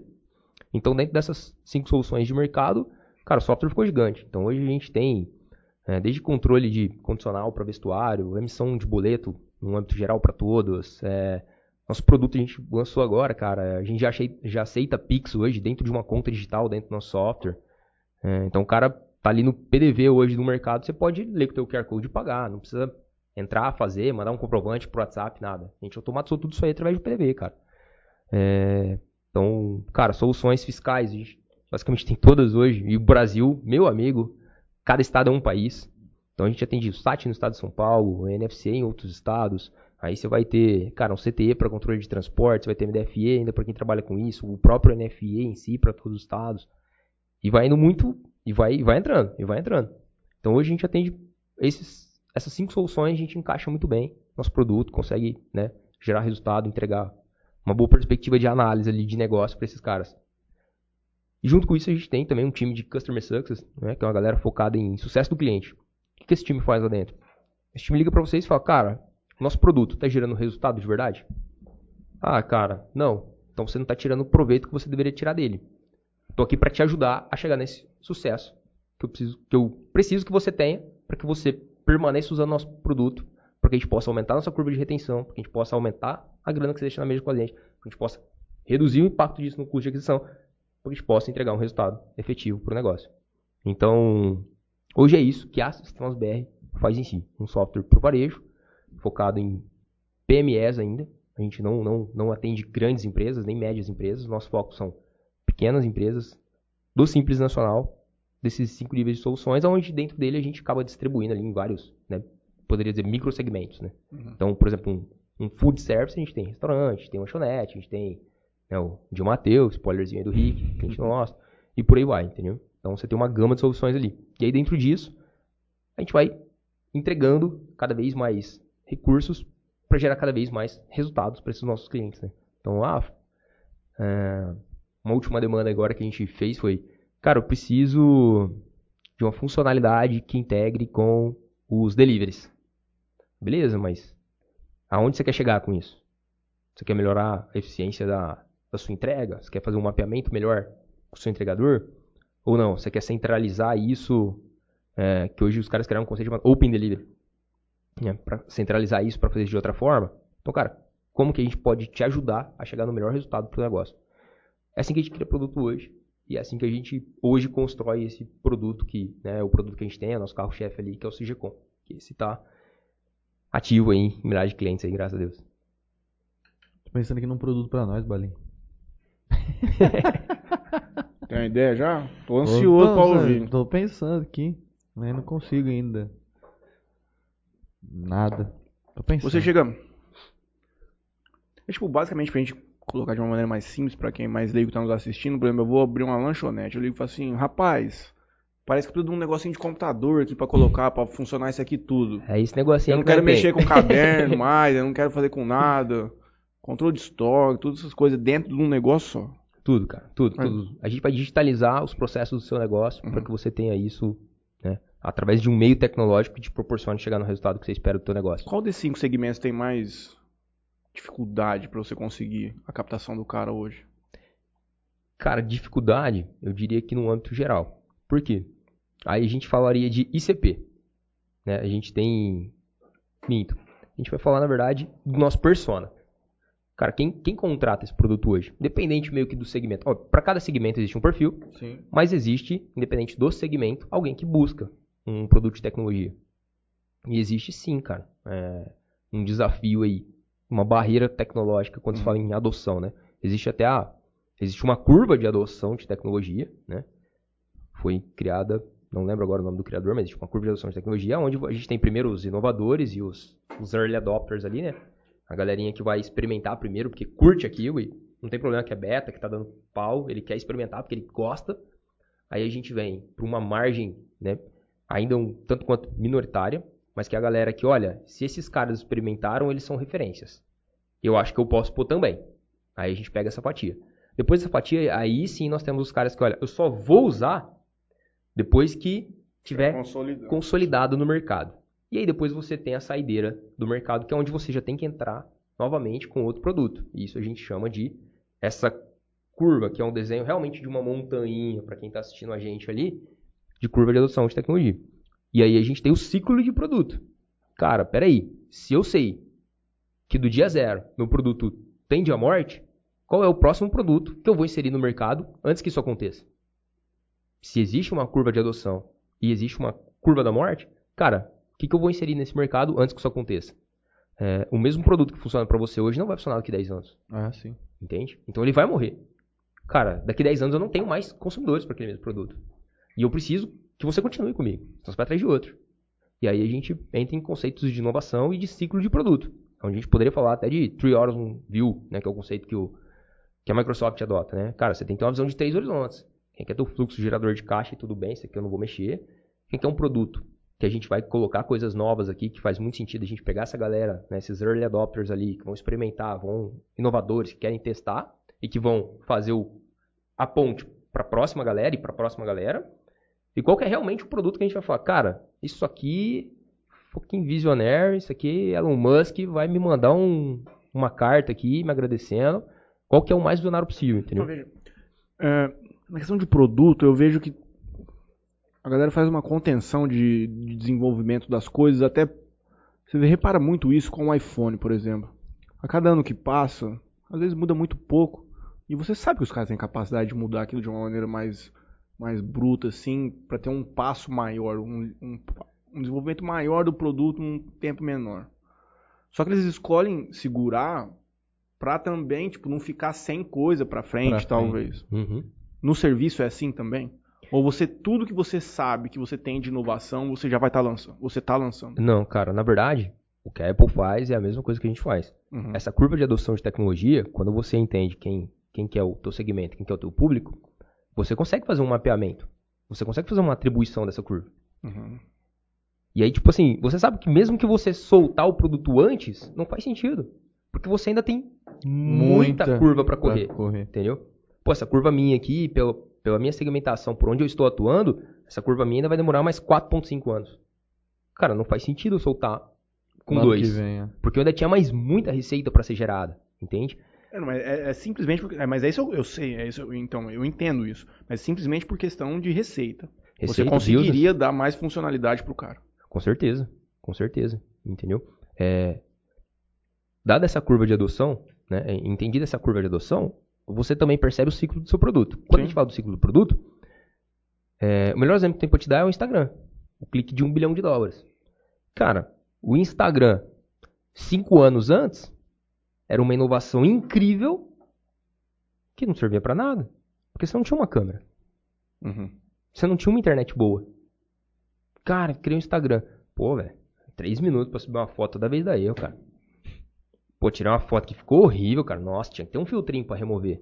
Ele não tinha a tecnologia suficiente para que aqueles usuários que experimentariam falassem, cara, é surreal. E subir e pulasse pro próximo nível. Então, não fazia sentido antes. Entendeu? Tanto quanto o próprio Instagram é o melhor exemplo de timing do negócio. Entende? E essa é uma palavra importante pra nós. Timing. Cara, se você errar um, errar outro, fodeu, entendeu? Fernando, me dá mais um exemplo. Clássico. Google Glass. Cara, uma câmera num óculos surreal, que loucura, meu Deus. Quantos caras vocês viram andando com óculos, com câmera? Não, foi engavetado. Entende? Foi gavetado? Foi- O Lá Google atrás, Glass sim. foi engravetado. É, é. Sim, é. ideia foi tá engavetado. se, tá Sim, se sim, falando pro próximo ano da Sim. Apple vir com óculos. Mas é porque naquele momento não foi mais questão de funcionalidade do produto. Também teve muita coisa de legislacional de privacidade das pessoas, entende? O cara Exato. usar um óculos Não com tava no momento, aqui, eventualmente você não sabe que eu tô te filmando. Sim. A sociedade não estava pronta pro produto naquele momento, era, tipo, era, era, Outro era exemplo, cara. bizarro. Do- dois exemplos que a gente ainda poderia complementar com esse. Cara, o óculos de realidade aumentada e a impressora 3D. Cara, a impressora 3D não surgiu ano passado. Uhum, Tá há anos aí. O óculos de realidade aumentada, também. cara, mas Mas não Ah, tinha coisa pra realidade fazer. Beleza. nele. Aí você vai sair na rua com um óculos que parece que você tá com um capacete do, do astronauta na cara. Não faz sentido. Pô, hoje as câmeras celulares já conseguem ver algumas coisas que já fazem uma conexão diferente com a realidade aumentada. Opa, perfeito. Então, peraí, a gente já começa a ver um, um novo ciclo de adoção para um momento de maturidade da tecnologia muito mais preparado. né? A mesma coisa para impressora 3D. Quando, com- ah, impressora, meu Deus, vamos imprimir aqui um carro agora. Não, peraí, calma aí, cara. Não é isso ainda. Pera lá. Agora hoje já se fala, cara, de imprimir órgãos, né, numa impressora 3D. Eu acho que, salvo engano, não só se fala, como já aconteceu, Já prime- aconteceu. o primeiro implantado com um órgão impresso numa impressora 3D. Entendeu? Sim. Então, assim, é, é- é o era o momento. Agora, o momento proporcionou com que isso acontecesse. Então, eu vejo que são é, é muito um pouco disso, entendeu, Matheus? É, as empresas líderes de mercado Elas Tem que soltar- também. É, têm que soltar para experimentar. é. Com relação ao negócio do celular que eu tava falando, você consegue ver isso fácil, porque de questão de hardware, você vê muito mais novidade antes no Samsung do que no iPhone. Porque o cara tenta morder um pouco do, do share do marketing, falando assim, pô, eu tenho uma tela 120 Hz já faz um ano e meio. Isso é verdade. Uhum. Acho que a Apple não conseguiria fazer? Depois. Tipo assim, o cara vai dar os leads dele, vai dar os Fala aqui, perto. tecnológicos. Não, pô, a verdade, a tela dessa, da, Apple é Samsung. É. É, tem, tem esse. Tem esse porquê aí também. Acontece. O time mesmo é o. É o grande acho que o diferencial nisso aí tudo. Porque é o que você falou o negócio do, do telefone. Cara, os caras podem lançar alguma coisinha diferente aí, cara. Pode. E os caras não lançam, os caras não lançam. Não tá preparado Os ainda o caras não- mercado, cara. Tecnologia, aproveitando que ele tá aqui, depois você passa aí a pergunta. É porque agora a gente vai entrar nessa questão de realidade aumentada em óculos, caralho, mas o celular não tem mais pra onde ir, cara. Nesse formato. É, vai rolar uma nova, uma nova dobra, um novo mecanismo para inovar o mercado e conduzir ele novamente, entendeu? Assim como o Jobs fez quando ele tirou é os botões e trouxe essa tela, cara. Eu acho que o grande o próximo nível vai ser Neuralink. É, Elon Musk tem investido muito nisso, né, cara? Tem investido muito nisso. Logo dentro da cabeça. Não, mas ano que vem ele soltou hoje, se pronunciou lá falando que realmente é um- uma realidade futura, já próxima. É, cara, e isso aqui e é a gente um- pensar nisso aí, é- é- a gente não consegue. Eu, pelo menos, não consigo pensar, ver isso aí em cinco anos. Tipo, ainda é Não, eu já muito te ainda. falei, é um- Exato, cara. Não fala que não quer, ah, quer desligar, mas a primeira oportunidade que tem de comprar um relógio, por exemplo, que vai. né, Ah, eu só quero receber a notificação, mas compra. Entendeu? Não se desliga. não- Ah, sim. Perfeito, perfeito. A questão do Neuralink ele já é uma realidade hoje. é, a- primeiro, o primeiro uso dele, se eu não me engano, vai ser para auxiliar pessoas com paralisia de membros. O cara vai colocar um chip no, no teu cérebro que vai recuperar isso para você. Mas a longo prazo eles entendem que aquilo você vai tipo conseguir acessar a memória perdida de muito tempo atrás. É... E é porque eu falo, cara, isso aqui já- ele já tá ficando muito fino. Se ele diminuir mais ainda o tamanho, vai ficar uma coisa tipo que vai ser difícil você até acabar manuseando, tá ligado? Ou a gente vai chegar numa época que vai ser um vidrinho. Só que ao mesmo tempo que um vidro, cara, é um negócio que, pá, vai ter que ser mole. É. Tipo, é difícil você ver pra onde a coisa vai. É É, bizarro. cara, é uma inovação constante, contínua mesmo. O negócio é muito louco, cara. Vamos falar do, do, Do, do- do produto? do produto novo. Ô, cara, vamos lá então. Você prefere passar o vídeo agora ou depois que você falar?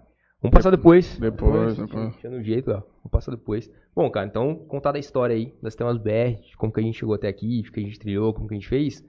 É, cara, nos últimos anos, né, a gente, pensando justamente com esse pensamento que a gente vem comentando agora, é, tem uma frase que eu gosto muito que é a seguinte, cara. É, eu tenho que criar o produto que vai matar o meu negócio, né, e não o meu concorrente. Então, com essa visão de liderança e tudo mais, cara, eu sempre fico muito antenado nessas questões, né? E a gente sempre tenta inovar, a gente sempre tenta trazer alguma coisa nova aí pro, pro mercado, compreendendo e encaixando dentro desses frameworks. E nós também trabalhamos, né? A Transbet também opera com essa questão de visão de três horizontes. E dentro desses a gente tem um, né? é, resolvemos participar de dois projetos. Cara, quais são esses projetos? É, o primeiro dele é, é a, né, ele, esse é até veio por último, mas eu vou falar primeiro dele, depois falar do outro. É a Abraçan, que essa empresa é justamente uma empresa focada para criar um contact center, é um software focado para contact centers. Fernando, cara, o que, que vocês estão fazendo? É, sabe esse monte de ligação que às vezes a gente recebe de algum operador e tudo mais? Cara, a gente está fazendo um software usando né, uma tecnologia aí de alta escala, de alta performance, para que a gente possa suportar grandes operações de contact centers e integrar isso com ferramentas do mercado, entendeu? Então esse projeto, é, a Sistemas BR recebeu um convite do RIC, então esse projeto é uma empresa que né, a Transbr e o Henrique têm em parceria aí, em sociedade. A gente toca esse projeto, eu que toco esse projeto lá, junto com o Bruno, com o Elder. Um salve aí pra vocês. E, cara, a gente vem realmente criando um produto muito diferente do que o mercado tem hoje, tá? O, a Solutions, né, a empresa do Henrique, tem uma porta aberta hoje, nível Brasil aí, né, que está fora até. E a gente, o Henrique mapeou essa oportunidade, ele começou esse projeto. E é um projeto complexo, cara, alta complexidade. São algoritmos é, que realmente vão um pouquinho além do que a gente está acostumado para justamente entregar essa alta performance. E a gente topou esse desafio aí com ele. Convidou a gente a fazer parte do desafio, a gente está nesse desafio com ele. E ano que vem a gente lança esse produto no mercado. Mas, ah, Basicamente, como é que nós, pra leigos, como é que Tá, funciona vamos isso? lá. Se você fosse uma atendente de telemarketing, Certo. né?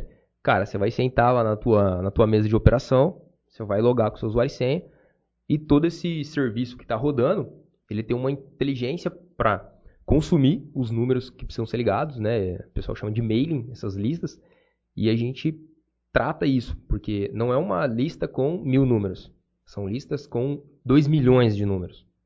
Não é um atendente conectado, são 300, são mil, são 2 mil atendentes conectados, com ligações simultâneas acontecendo através de canais que são abertos e fechados. E o que se tem hoje no mercado, é óbvio, tem alguns big players, né? mas que, como esses players estão há muitos anos, atual- trabalham com algumas tecnologias que às vezes não dão conta de, desse tipo de demanda. E o Henrique, o time dele, percebeu esse gap no mercado e falou, cara, vamos, vamos criar algo aqui, bem diferente, bem inovador. E, cara, a- o grande X né, de- desse produto está justamente nessa tecnologia, nesses algoritmos que a gente está implantando pra para proporcionar isso. Então, o atendente, ele senta ali, cara, a gente tem algoritmos de nível de inteligência onde isso avalia quanto, qual que é o tempo médio que você fica em ligação para já preparar uma próxima ligação para você. Ele faz uma ligação reversa, onde ele pode já entrar em contato com o Matheus, com o Franley. Um robô já começa a se comunicar com vocês e me direciona essa ligação para um atendente humanizada. É, você pode usar 100% um, speech, um text-to-speech, onde você configura os textos e o robô vai ler todos esses textos e conversar com alguém da forma mais humanizada possível e criar né, é, condições e definir ações para essas condições para que tipo uma negociação de um de uma dívida seja resolvida de forma automatizada para que só chegue no atendente aquela negociação que já esteja num, num nível de maturidade maior é tornar mais eficiente o, o telemarketing que a gente conhece hoje. Exato, cara. Exato. E aí a gente já pensa em integrações, né, cara, com, com players maiores de mercado, onde a gente possa oferecer cada vez mais é, gerenciamento e gestão para tudo isso, né, cara? Que esse é o, é o grande objetivo. De novo, Você tá querendo dar mais resultado pra quem tem já um telemarketing. é isso, Simplesmente. cara. A o jogo é esse. Cara, eu não vim aqui para criar uma funcionalidade. Uhum. Eu vim aqui para tirar mais resultado. Aonde dói hoje? Como é que funciona o jogo? Perfeito. E aí, a partir desses dados imputados, a gente vai analisando para ir criando isso. Entendeu? Então, esse é um dos negócios que a gente está acelerando.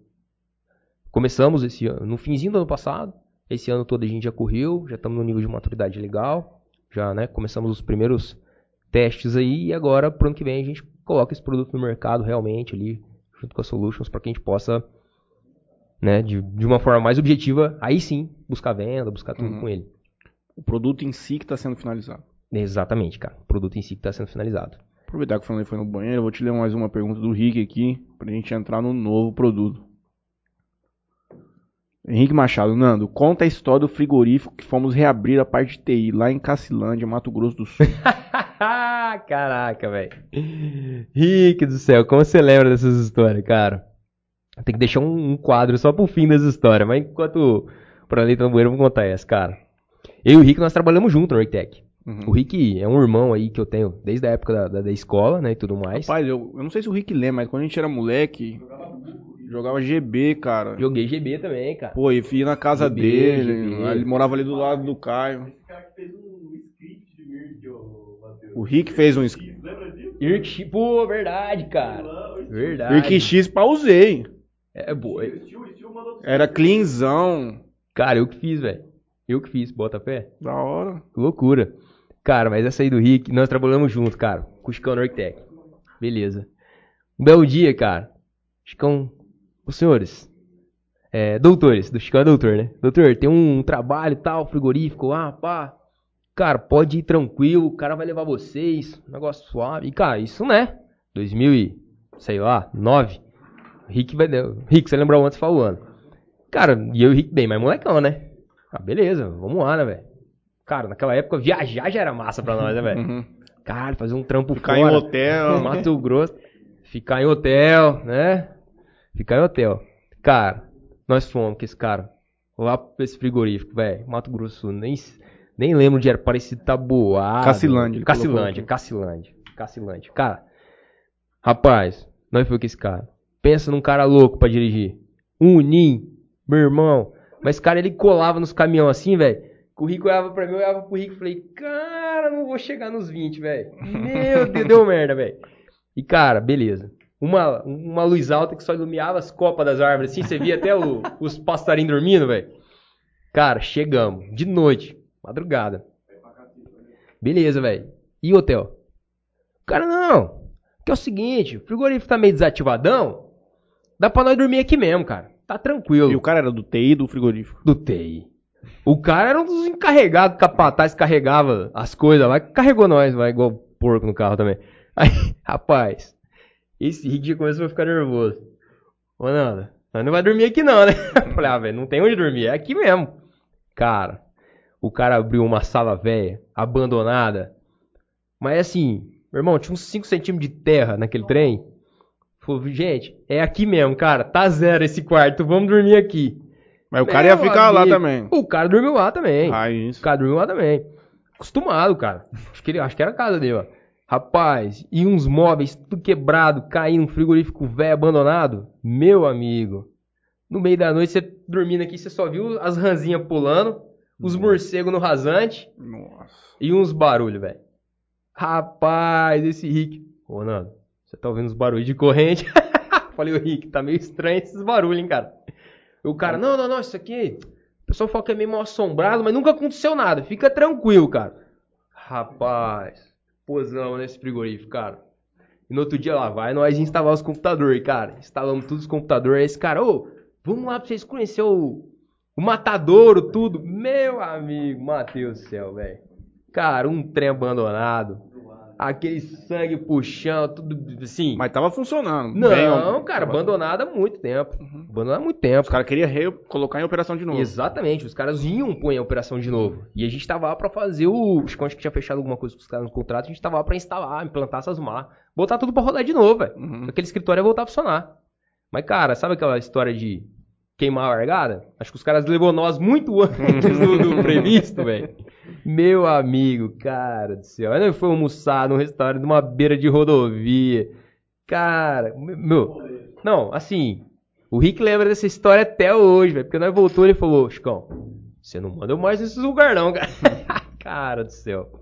Só história, velho, pra contar. Essa foi, essa foi boa, Rick. Bem lembrada, cara. Vai saber. Não faço ideia, Léo. Nem quer Não, saber. é, cara, prefiro manter distância, na verdade. Vamos lá então. Pra cereja do bolo da noite. Beleza, cara. E aí, uma, né, um desses, né, o terceiro projeto que a gente resolveu acelerar aí foi um, um projeto que, na verdade, é uma ideação nossa, né? É, E o que fui somatizando ali uma série de fatores que a gente via no mercado, alguns gaps, algumas dores que a gente conversava com alguns clientes, né? E aí a gente resolveu criar, cara. Então, sem mais delongas, cara, nós criamos um, um aplicativo, tá? Que a ideia é trazer um, um conceito um pouquinho diferente, que é um delivery de moda. Cara, o que, que esse aplicativo basicamente ele faz? Ele vai digitalizar a vitrine né, de- dessas lojas hoje, dessas boutiques, dessas lojas de vestuário, podendo assim, cara, oferecer é, uma maior retenção né, dessas lojas para esses clientes. Ah, Fernando, e qual, qual que é o grande diferencial? Cara, a gente vai ter uma série ali de, de fatores, mas para poder sintetizar um pouquinho mais é assim. Hoje o, o lojista que quiser estar no aplicativo, ele vai poder entrar no aplicativo, se cadastrar. E, cara, com poucos cliques, e na verdade, se ele quiser tirar uma foto ali naquele momento, ele já pode é, digitalizar ali um anúncio, uma peça ali de roupa, um bermuda, uma bolsa, acessório, e fazer isso. Por que eu tô dizendo uma bolsa acessório? Cara, o nome da solução é Veste-me. Porque a gente vai atuar somente no segmento vestuário. Então é somente roupa, somente os acessórios. Fernando, onde que vocês viram essa dor? Como que isso aconteceu? Cara, esse é um projeto que ele vem há dois anos sendo amadurecido. É um projeto que a gente vem criando ele com muito carinho e fazendo realmente tudo que a gente veio tendo, absorvendo de conhecimento ao longo né, desse período todo, eu vim aplicando nesse projeto para chegar no momento que a gente está hoje. É, cara, a ideia inicial é que a gente possa oferecer para os lojistas um acesso imediato à, à digitalização da sua vitrine, né? Para que ele possa começar a concorrer inicialmente com players que ele já concorre hoje. Porque, ah, Fernando, por que que esse cara então vai para o Mercado Livre, vai para o Magalu e, e- ao invés de ir para você, né? Por que, que ele vai optar por você ao invés desses players? Porque, cara, quando ele põe um www, quem vai achar ele no Google? É muito baixo. Eu te faço essa primeira pergunta. Porque Muito os baixo. players grandes estão colocando milhões em tráfego. Então tá. Cara, se ele não vai competir com o www, ele vai pra dentro de um marketplace desses caras. Beleza? Cara, você vai estar vendendo Brasil. Então teu produto que tá aqui em Jales, você pode estar vendendo pra Bahia. Beleza? O nosso conceito, ele já começa pela geolocalização. Então, quando eu falo em delivery de moda, eu não estou falando de frete Brasil. Eu estou falando de você entregar aquela peça que você tem dentro ali da sua loja, no seu estoque, na sua vitrine, em minutos para alguém que está próximo a você.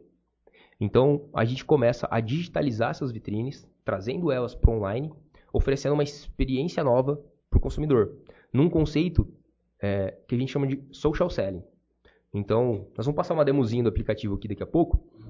É, vocês vão ver que o aplicativo ele nada mais é, né, é, do que, em sua síntese, uma, uma rede social onde você pode olhar, conhecer as vitrines que estão próximas a você, pela sua localização, e ter acesso né, a, a, a produtos, a itens que você não teria regularmente.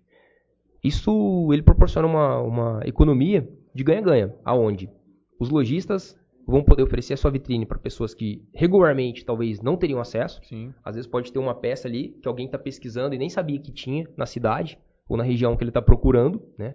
No bairro, se a gente fala de grandes capitais ali, que ele está procurando, ele nem sabia que tinha, agora ele sabe. E que, pra, falando em regiões interioranas, como é o nosso caso aqui em Jales, a pessoa vai poder realmente mostrar a vitrine dela para toda aquela região e entregar esse produto com mais qualidade. A ideia do aplicativo, conclusivamente, também é poder é, trazer, né, atrair mais receita. A gente não falou tanto até agora de resultado. Cara, por trás de tudo isso tem né, grandes né, algoritmos aí de inteligência para que a gente possa oferecer para o lojista todo esse ambiente, cara. Todo é, estatísticas, dados, números relevantes para que a gente possa trazer a partir da economia comportamental, né, falando de misbehaving ali, é, a gente possa encontrar novos usuários, novos consumidores para esses lojistas e atraí-los para a loja dele. Então, o objetivo, o que acontece também como resultado é, além de uma melhor gestão, uma maior visibilidade, um objetivo como obter maior receita também no negócio dele. Então, cara, esse é o Vestme, seu delivery de moda. Quem quiser baixar, quem quiser conhecer o aplicativo, está disponível na Play Store, está disponível na Google Play, tá disponível na App Store. Chama Vestme. Eu tenho uma, uma dúvida aqui, é mais. Quer passar o demo e depois a gente entra em dúvida? Aproveitando que ele tipo, já falou Pode ser, tudo, a pode gente ser. já passa o demo. Pode ser. Eu vou até ali do lado, eu quero.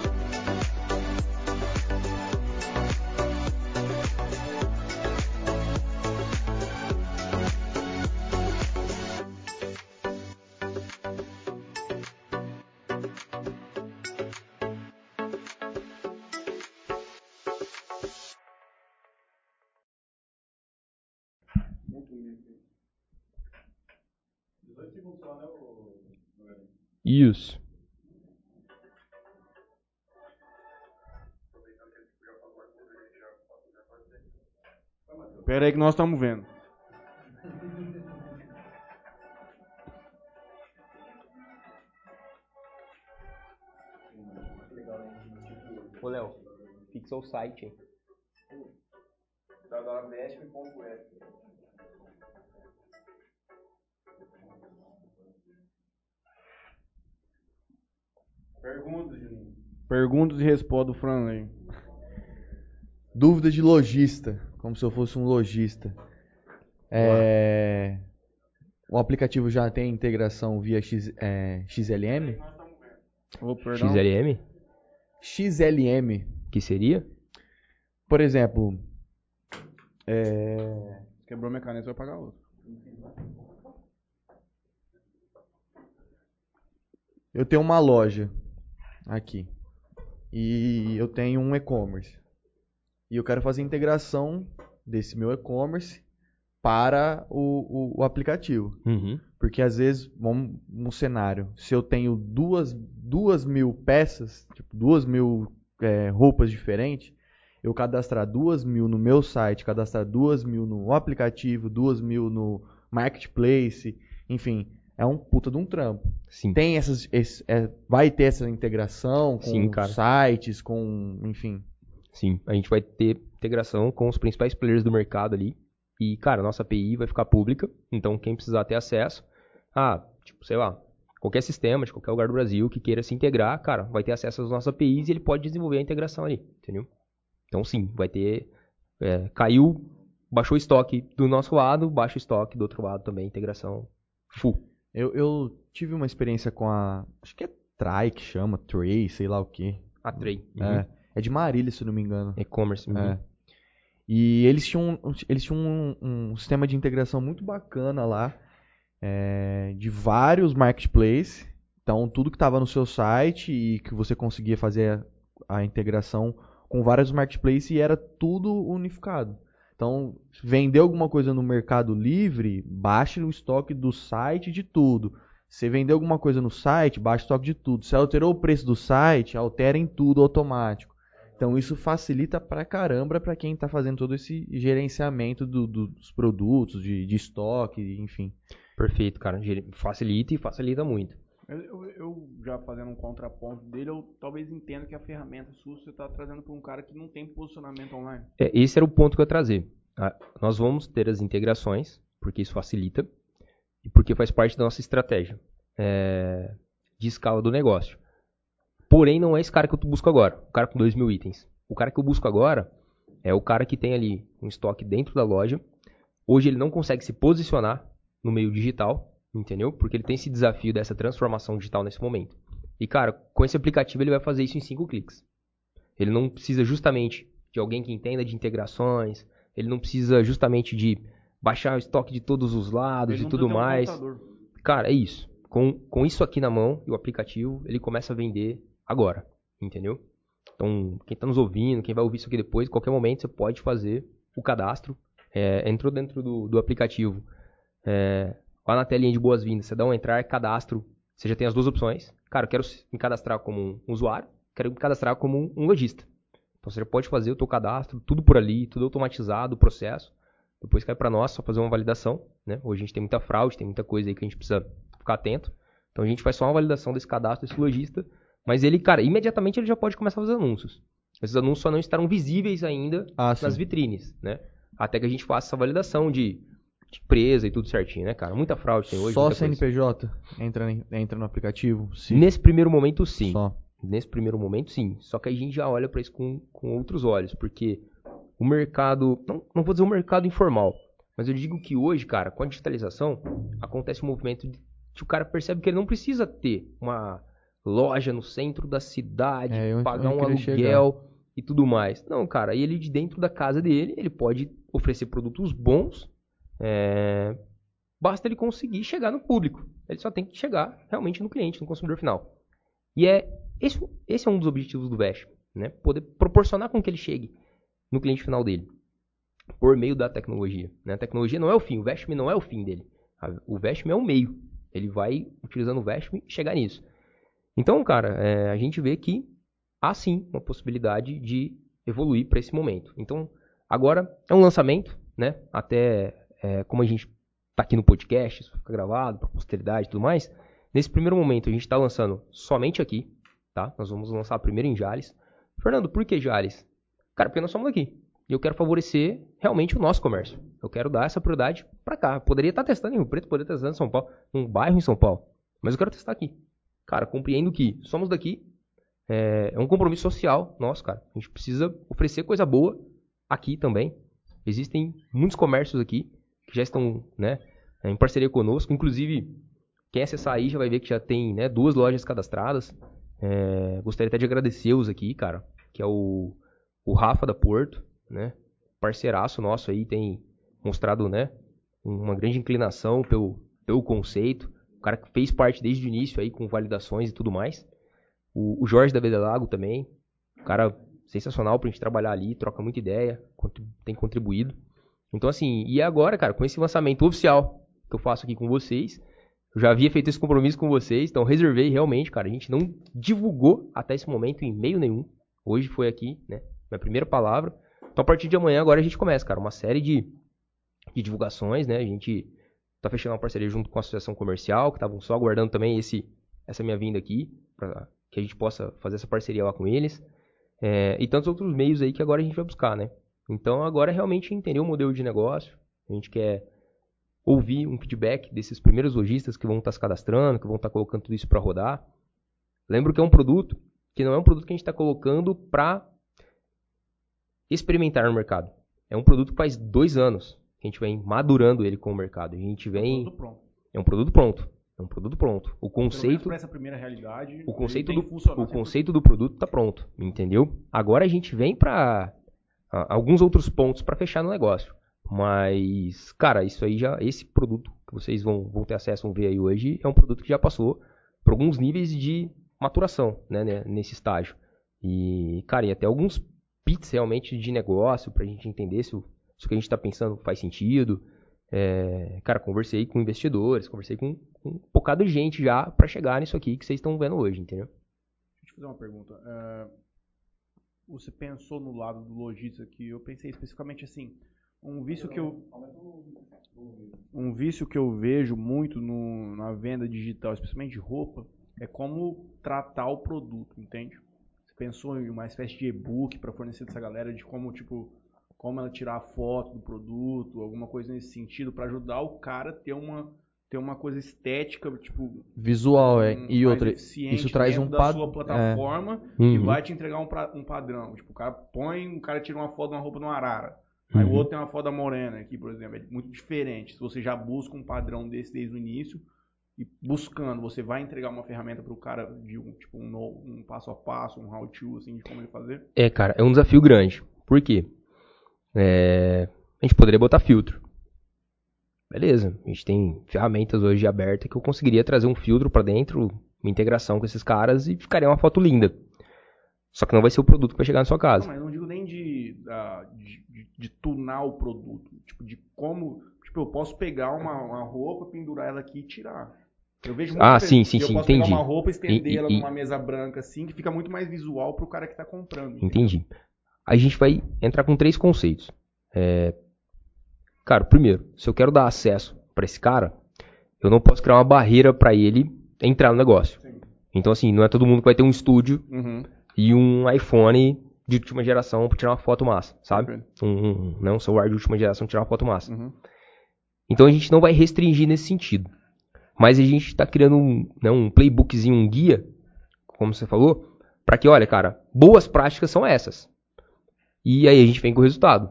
Por quê? Porque estatisticamente, cara, uma foto seguindo este guia converte 34% a mais do que uma foto que não está seguindo esse padrão. Entendeu? Era isso que eu tava raciocinando. É um caso mesmo, no Mercado Livre só pode foto com Fundo branco. Uhum. Você não pode colocar foto Não. de paisagem. A Caixa Store foi banida pra Você não pode. Tem vários marketplaces que tem as suas regrinhas de, de, de coisa. Perfeito. Então, Então, é a gente quer boa criar esse, esse manual de, de boas práticas, por assim dizer, né, cara? Uhum. E é complicado ser uma fotinha Tem bem esse massa. manual de do- boas práticas já? Ainda não, não, Nada, não, parabéns, não. Eu já ligo pros meninos agora, vocês começam a fazer essa porra agora. Nossa, aqui é um áudiozinho aqui, ó, galera.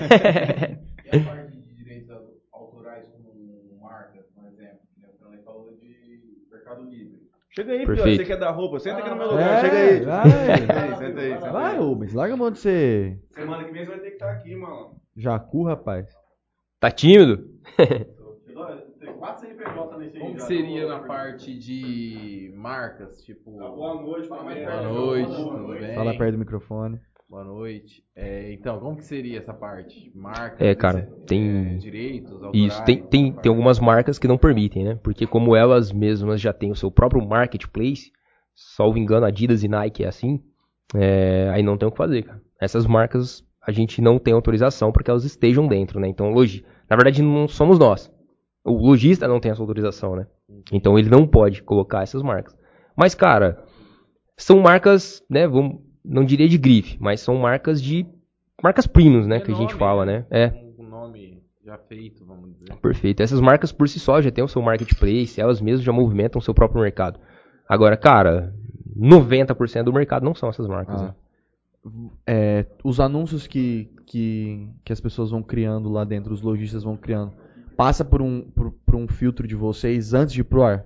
Não, ela vai pro ar instantaneamente. É. E aí a IA avalia isso depois. Ah, Fernando, pode acontecer de vir uma foto com pornografia ou alguma coisa do tipo?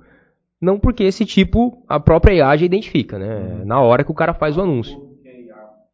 A inteligência artificial. a própria inteligência artificial já, já valida um tipo de foto dessa, né? A gente tem mecanismos hoje que a gente já passa por isso. É, agora pode acontecer de uma foto não tão elegante, ou algo que a gente olha depois num, num outro tipo de critério e fala, ah, cara, pô, isso aqui não, não seguiu bem o manual, entendeu? Mas é importante dizer que o Mercado Livre também tem essas brechas. Também, todos É têm. a maior empresa, vamos Isso, dizer. eu isso. mesmo já fiz, tipo, anúncio da Adidas, combino com o Franley um exemplo, pra ele comprar antes dali do- dos 5 minutos, vamos dizer, da janela ali que dá o Uhum. erro, vamos dizer, a falha. É o tempo da fila processar a imagem. Aí ele compra e fecha a compra, não vai cancelar depois. né? Perfeito, perfeito. E cara, é, é assim, a- o conceito é um conceito diferente que a gente está trazendo, né, cara? É, a ideia nossa foi criar um conceito inovador. É, não sei se vocês já tinham ouvido falar de delivery de moda. Pelo menos pra mim, né? larga escala como você está propondo assim, né? Só ouvi falar de Perfeito. assinatura, roupa de assinatura. Tipo, Condicional. já direto uma loja pro cara, mas não um player fazendo esse intermédio. Perfeito, cara, perfeito. Então, assim, isso acontece de uma forma muito indiretamente, né? Entre o WhatsApp, Instagram, o cara chama ali no Instagram, ou vai no WhatsApp, manda as fotos, esses lojistas têm lista de transmissão. Então, foi enumerando todas essas esses desafios que eles encontravam de forma manual, cara, que a gente criou o Bash, entendeu? A gente falou, peraí, cara, vamos atender essa galera desse jeito. Por isso que é só esse segmento. Ah, Fernanda, amanhã eu vou ver o cara anunciando sei lá, uma chave de fenda? Não, você nunca verá isso acontecer, entendeu? A parte da, do delivery em si, você pensa em fazer o quê? Que a gente comenta isso sobre o alimento. É a pessoa, vamos dizer, a loja tem que ter, ou procurar um mototáxi, um exemplo, ou vocês forneceriam um entregador? Tipo, Cara, a vamos dizer. Tem, tem- tem- teria as duas opções, né? Nesse, nesse momento, como nós estamos lançando o aplicativo e a gente está se limitando, isso é importante dizer, a gente está se limitando somente à cidade de Jales. Então, se amanhã alguém tentar se cadastrar e for de Urânia, um lojista, não vai funcionar, entendeu? É, cara, for de São Paulo não vai funcionar, porque nós limitamos para Jales, para este lançamento aqui e agora. Porque a gente busca, temos outros objetivos com isso. Beleza. Mas a ideia, né, por isso, por estar aqui nesse momento, esse cara cuida da logística. Por quê? É, às vezes ele já tem a moto para fazer isso, porque ele já leva condicional para lá e para cá, entendeu? Ele já tem é, um mototáxi, que é amigo dele, que é conhecido dele, ele já sabe resolver esse problema. Então, pelas nossas pesquisas que a gente fez, ficou muito mais propício a, tipo, cara, deixa aqui isso eu me viro. Não precisa fazer isso pra mim. Do que, ó, se você fizer isso pra mim, você vai resolver o meu mundo. Sim, até por ser não, não ser uma cidade tão grande, vamos dizer. Exato. Ah, Fernando, mas e se- quando vocês estiverem em São José do Rio Preto, quando vocês estiverem em uma É capital? diferente. Cara, aí eu já busco outras coisas quando eu abrir esses caras, entendeu? Sim, sim. É, vamos falar um pouco mais voltado pro, pro lojista, né? Às vezes pode ter bastante que tá nos ouvindo aqui. Quais são os custos? Como é que funciona essa parte é, mais a fundo para o lojista? Eu vou, eu vou até mandar aqui um videozinho pro Léo aqui. É, que eu gravei um vídeo, Léo. Se você conseguir passar aí também depois. Vou, vou- vou mandar aqui pro Matheus agora. Matheus, Isso. Que é um vídeo do quê? É justamente eu fiz uma, uma demozinho ali rapidinha, demonstrando como é que o cara faria um, um anúncio. Entendeu? Um cadastro ali no site, rapidinho. Ah, na verdade, Léo, se você conseguir pegar, tem no nosso YouTube, cara. Não, vai, vai, vai baixar. Ah, tá. É que eu tô esperando receber de você. vou até já meio que Aí, perfeito. aqui. Mandei aqui pro. Tá mandando, Matheus? É, mas aí, respondendo, Franley, é o seguinte. Nesse momento, a tua pergunta foi, desculpa. Mais a fundo sobre é, os lojistas, custos, né, de estar na, na, na plataforma, como é que isso vai funcionar? Ah, tá, legal. Cara, ele vai funcionar no modelo clássico de delivery, né? A gente vai cobrar uma, uma comissão do cara pelas vendas. Então, cara, a gente só vai é, cobrar pelo êxito. Então, meu, não Por- vendeu a nada. exposição dele é totalmente free. Cara, botei, anunciei 500 itens. Não vendi nenhum. Não tem problema nenhum. Pô, vou me cadastrar amanhã, hein, Peru? Cadastrar lá amanhã. Quero ver isso aí. Vai pegar no comecinho e vai vender. né? Então, vai ter, vai ter, mas tem pouco, só tem dois? Quem sabe eu sou o terceiro. Então, então somente a comissão pra ele, então. Exato, cara. A gente, só cobra uma, a gente só cobra uma comissão sobre o que for realizado, entendeu? Você, como vamos dizer, né, desenvolvedor, desenvolvedor do, do produto, você acha que teria que ser cobrado uma taxa, vamos dizer? Tipo, tem gente que coloca um exemplo, o produto do Mercado Livre é mais caro do que em outros e-commerce, Sim. entendeu? Você fala que teria que ter, ou não, seria uma, vamos dizer, uma porcentagem quase insignificativa. Não, é uma taxa em cima da venda do negócio, entendeu? Assim como funciona o Mercado Livre. Sim, sim, sim. entendeu? Mas a gente cobraria uma taxa em cima do negócio. É que o Mercado Livre hoje ele cobra uma taxa, cara, altíssima. né? É, é. Só por isso- é. nível- Exato. Níveis de... Exato. É, esse é até uma, é até uma pergunta. É, quando tiver 300 lojas dentro do aplicativo, quais são é, as características ou quais são um, as- os requisitos para as pessoas aparecerem primeiro? Vai ser pela localização ou vai ter algum outro tipo de, de índice Funcionamento. Que, que a pessoa vai estar mais em cima ou vai estar mais embaixo? Vai, cara. É, Se vocês olharem ali a forma que o aplicativo foi criado, ele parece muito com uma rede social, né? E, cara, toda essa marca, tudo isso foi pensado nos mínimos detalhes ao longo desse tempo justamente para isso. É, como a gente está fazendo um aplicativo que o objetivo dele é por localização, então, prioritariamente eu preciso dar volume a isso. Então, cara, se o Franley tá aqui, eu vou te mostrar. Beleza. Mas óbvio, existe o cara que tá aqui e que quer aparecer primeiro. Então, para isso a gente criou os vestes, né? Então, o que, que vai ser um veste? Vai ser algo como se fosse um history. Então, cara, quem impulsionar um veste, um item dentro do, do marketplace, né, dentro do, do Vestme, do aplicativo, ele vai estar no topo. Então, essa é uma forma que a gente encontrou de dar essa diferenciação, entendeu? E Querendo ou não, monetiza um pouco mais para vocês. Né? É. É, uma, das fonte, é uma fonte a mais também de, de, de receita, né? Vamos dizer assim. Exato, cara. Exato, também. Mas o, o objetivo é poder dar visibilidade a quem está mais preparado. Para quem precisa digitalizar, a gente já está colocando esse cara ao- na mão né, de toda aquela localização que está ali perto dele. Porque o objetivo não é ele vender para alguém que está em, outro, em outra cidade. Ah, sim. Ou, tipo, vamos pensar em São Paulo, né? Pô, Zona Sul, Zona Leste. Cara, o objetivo é você vender para quem tá na Zona Leste. O objetivo é você vender para quem tá na Zona Sul, entendeu? É você atingir aquela galera que tá ali. Quer passar o vídeo já? Tá. Vou passar aqui então. É uma demozinha, né? É uma demozinha de como que um lojista faria um anúncio ali. Consegui pôr um 2x aí, Léo? Não sei. É longo? Sumiu aqui, né? Acabou. Aí ficou. É isso aí, cara. Então vocês viram? Tá, tá ligado? Já, já. já Então a ideia é essa aí, o conceito é esse aí, né? É ser bem prático, funcional, justamente para poder facilitar, né, cara, o dia a dia aí do- dos lojistas, né, cara? A gente sabe que essa galera já não tem tempo. Os caras têm que, né, tocar o negócio, tem que cuidar de, né, os Venda, clientes de- e tudo mais.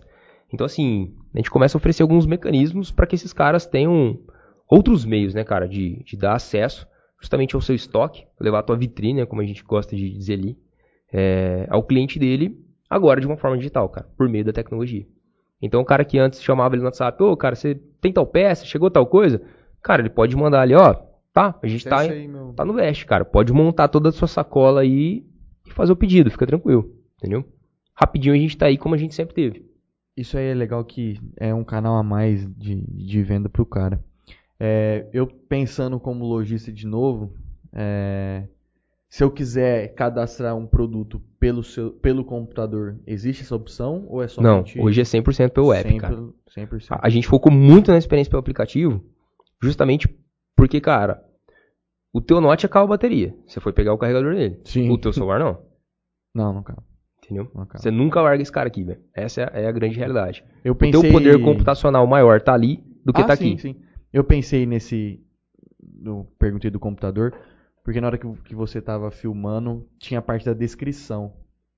E pra mim, num anúncio de, de, um, de um produto, a descrição é a coisa mais importante junto com a foto. Perfeito. E aí, se eu pegar e eu digitar no meu celular 300 caracteres de cada produto que eu for cadastrar, eu cadastrar 10 produtos, talvez eu vou falar assim, porra, Eu ia perguntar isso. entendeu? Mais ou menos a, a Aham. dor do lojista, talvez. A, a forma que a gente fez, cara, foi pensando em, em dois pontos. É, você pode colocar uma descrição grande, e que hoje o texto não seria um problema, porque né, você pode digitar no PC e Ctrl C, Sim, Ctrl sim, V sim. pro, pro celular. É, mas o objetivo ainda é ser um pouquinho mais curto. Tanto que a descrição ela acaba sendo opcional. Ah, tá. Cara, a ideia é que você se comunique rapidamente.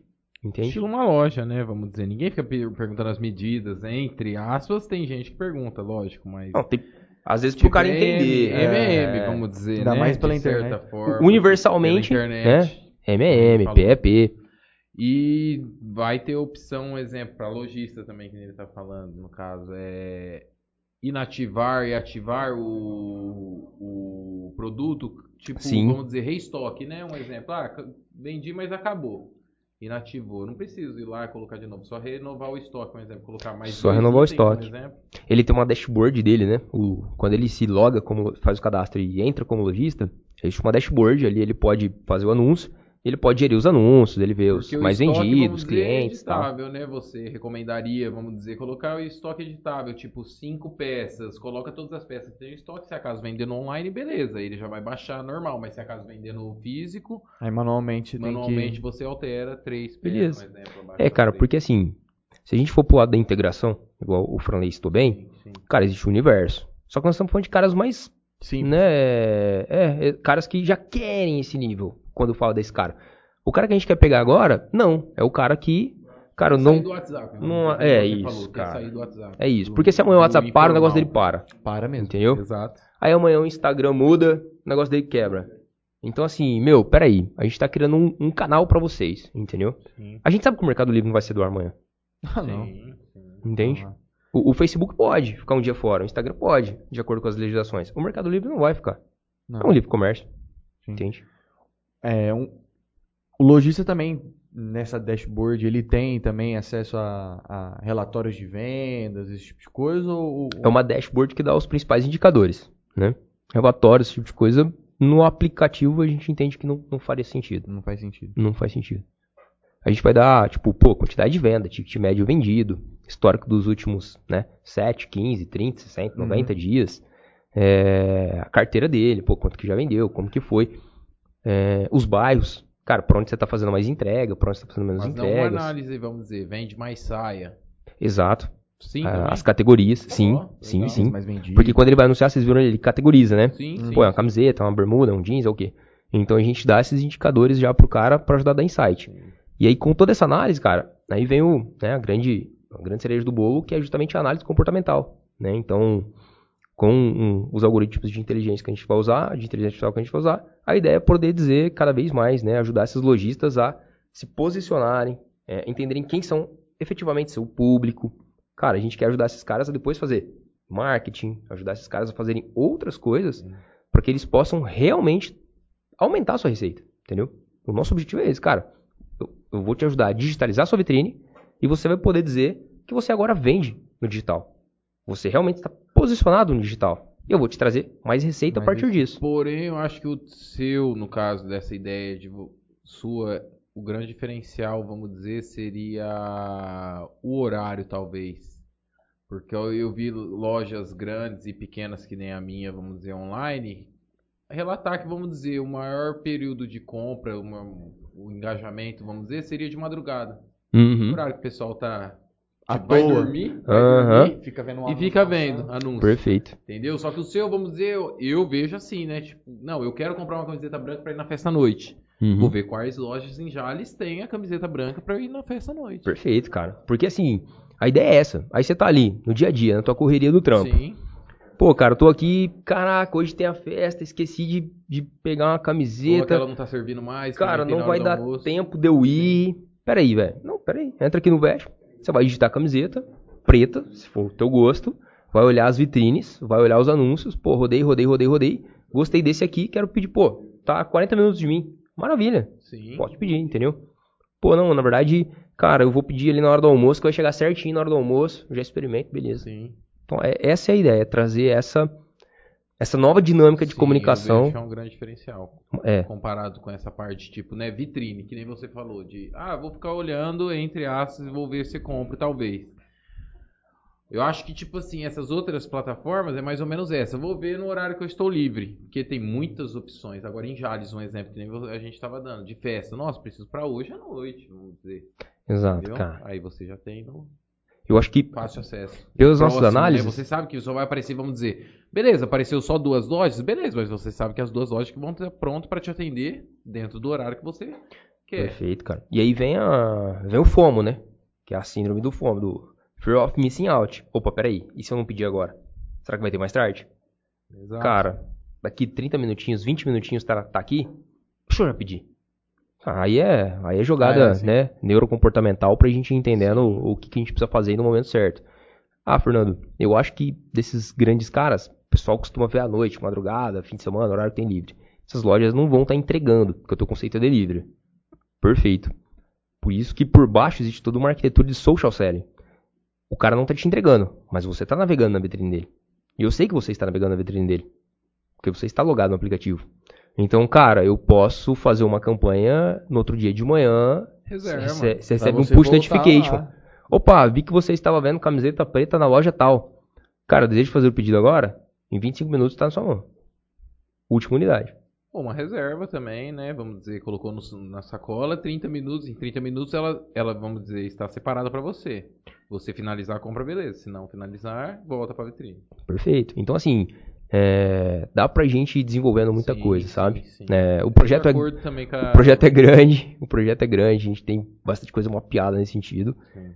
Só que, cara, são etapas, né? É, Sim, sim, você tem que ver de acordo com a. agora ir mapeando. vamos. Exato, exato. Como é que você vê o aplicativo daqui a um ano?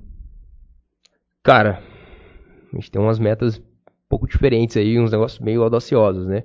É, existe um, um conceito, que é um dos conceitos que, que ainda tá na mesa, pra gente entender se será ele ou não, que é um conceito chamado de Blitzscaling, que ele dita um, um hipercrescimento, né? A qualquer custo. Então, é assim, em, em dezembro a gente está em Jales, em janeiro e fevereiro a gente está em DD17, em junho e julho a gente está no estado de São Paulo, em final de 2021 a gente está em oito estados, por exemplo. Entendeu? É, Fernando, cara, isso é surreal. É, a gente ir da loja 1 para a loja 10 mil, não para a loja 1000. É um modelo de crescimento, né, criado, mapeado pelo Reid Hoffman, criador do LinkedIn, e outros caras lá do PayPal Mafia que eles brincam, né, Elon Musk e outros carinhas fodas de tech. Mas é um modelo que, cara, muitas empresas utilizam, entendeu? Como Uber, por exemplo. É assim, ou você é o único, ou você não sobrevive. Então, quando você utiliza esse modelo de crescimento, os caras falam de continentes até na realidade, né? Cara, você tá em uma cidade hoje, e em três anos você tá em três continentes, Mas por essa exemplo. filosofia, vamos dizer, visa, para os mais leigos, que nem o Matheus tinha citado, é tipo assim, se talvez não deu certo nessa, nessa meta que você tinha planejado, mas talvez dê na terceira meta que você tinha planejado. Tipo isso ou não? Não, é um. Uma forma verdade, leiga, né? é- Você é, tá perguntado. Sim, na verdade ele, ele é um- acaba sendo um framework de uso mesmo, né? Ele não, não chega a nem ser uma filosofia. Ele tem algumas metodologias que você Ah, vai entendi. E você vai atingindo estágios, né? Então ele. É como você tinha falado a qualquer custo, entre aspas, eu pensei, tipo assim, mesmo que não for batida, que nem Ah, não. 017 você falou, O- mas vamos expandir pro estado, talvez pro estado dê certo, 017 Não, não, deu. não. Ele tem que ir Ah, cumprindo entendi. as escadinhas. O a Entendi. qualquer custo é assim. Cara, a gente pode contratar 100 desenvolvedores e fazer o aplicativo ser melhor. Só que a gente tem uma demanda para contratar 50 suporte e atender melhor. que, que a gente vai fazer? Aí a pergunta é, o que vai nos crescer mais rápido? Entendo. Pô, 50 desenvolvedores. Então tudo bem. Não, não contrataremos 50 suporte. Tudo acima 50 de, em cima de dados, literalmente. É, Não, cara, 100% data driven. né? É um negócio... Ah, É, a camiseta já diz, né? Menos Tudo achismo, mais dados. cima Então, dados. assim, cara, é muito difícil falar dos, dos próximos passos sem, sem isso, sabe? Sim, sim. Mas é, é um modelo, tem gente que aplica, tem gente que não. Sim. Cara, existem N, N formatos que a gente pode desenvolver. Cara, gente- teve gente que cresceu assim, teve gente que cresceu por franquia, teve gente que cresceu é, consumindo regiões, teve gente que não optou por capitais, teve gente que só optou por capitais. É mais ou menos ao que o seu negócio se, se adapta ali, ou não se adapta, mas se identifica melhor, vamos dizer, nessa característica. Também. dizer, né? Ah, é tudo, Também. tudo depende de como é que vai ser o andamento, da aceitação. Ah, sim, sim, né? É um Tudo- depende é. gigante, cara. É um depende gigante. Às vezes, o, o- às vezes o que funciona em Jales, às vezes não funciona em Fernandópolis. E aí. Não, são quando, tudo- por experiência própria, não quando a gente cresceu as telas BR para outros estados, cara, a cultura é fato, outra. velho. A comunicação, o, o Fabiano sempre lembra muito bem disso, né? É, cara, o mineiro tem que vender pro mineiro. O paulista pro paulista. Sim, sim. O carioca pro carioca. Nordestino pro nordestino. É, é outra pegada, cara. É. É outra pegada. Então, quando a gente fala desses modelos de crescimento muito acelerados, cara, é assim, a galera só vê depois quando dá certo. Mas, cara, a trilha de, de lágrima de sangue ninguém vê, entendeu? Porque de- é, é- é difícil, é difícil. Mas, cara, ainda é, como a gente falou, né? É, uma, é um modelo que a gente validou bem legal durante esses dois anos, em questão de, de dores a serem resolvidas pelo mercado que a gente está endereçando, né? Tem um conceito que o pessoal fala de TAM Sanson, que é o Total Addressable Market, e depois ele vem diminuindo, né? Que é o mercado total possível. Então, cara, tô falando de moda. Pô, é um mercado de X bilhões de reais ano. Tá, mas quem que eu quero atingir? Pô, são, não, é essa galera que trabalha com moda. Ok, então a gente reduz isso aí para X bilhões ano. Mas agora eu quero experimentar nessa galera aqui. A gente reduz isso para X milhões ano. Então, você vai validando esses modelos e dando os pulinhos para os próximos Sim, degraus, sim. né? Para que a gente possa ir entendendo isso muito bem.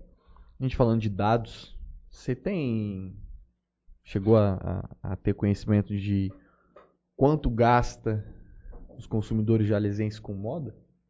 Jalesenses, não, cara. A gente levantou alguns outros, algumas outras estatísticas, né? Sobre o mercado geral, que é esse TAM que eu tô te falando, é o Total Addressable Market, né? Tudo, tudo que a gente poderia endereçar nesse sentido.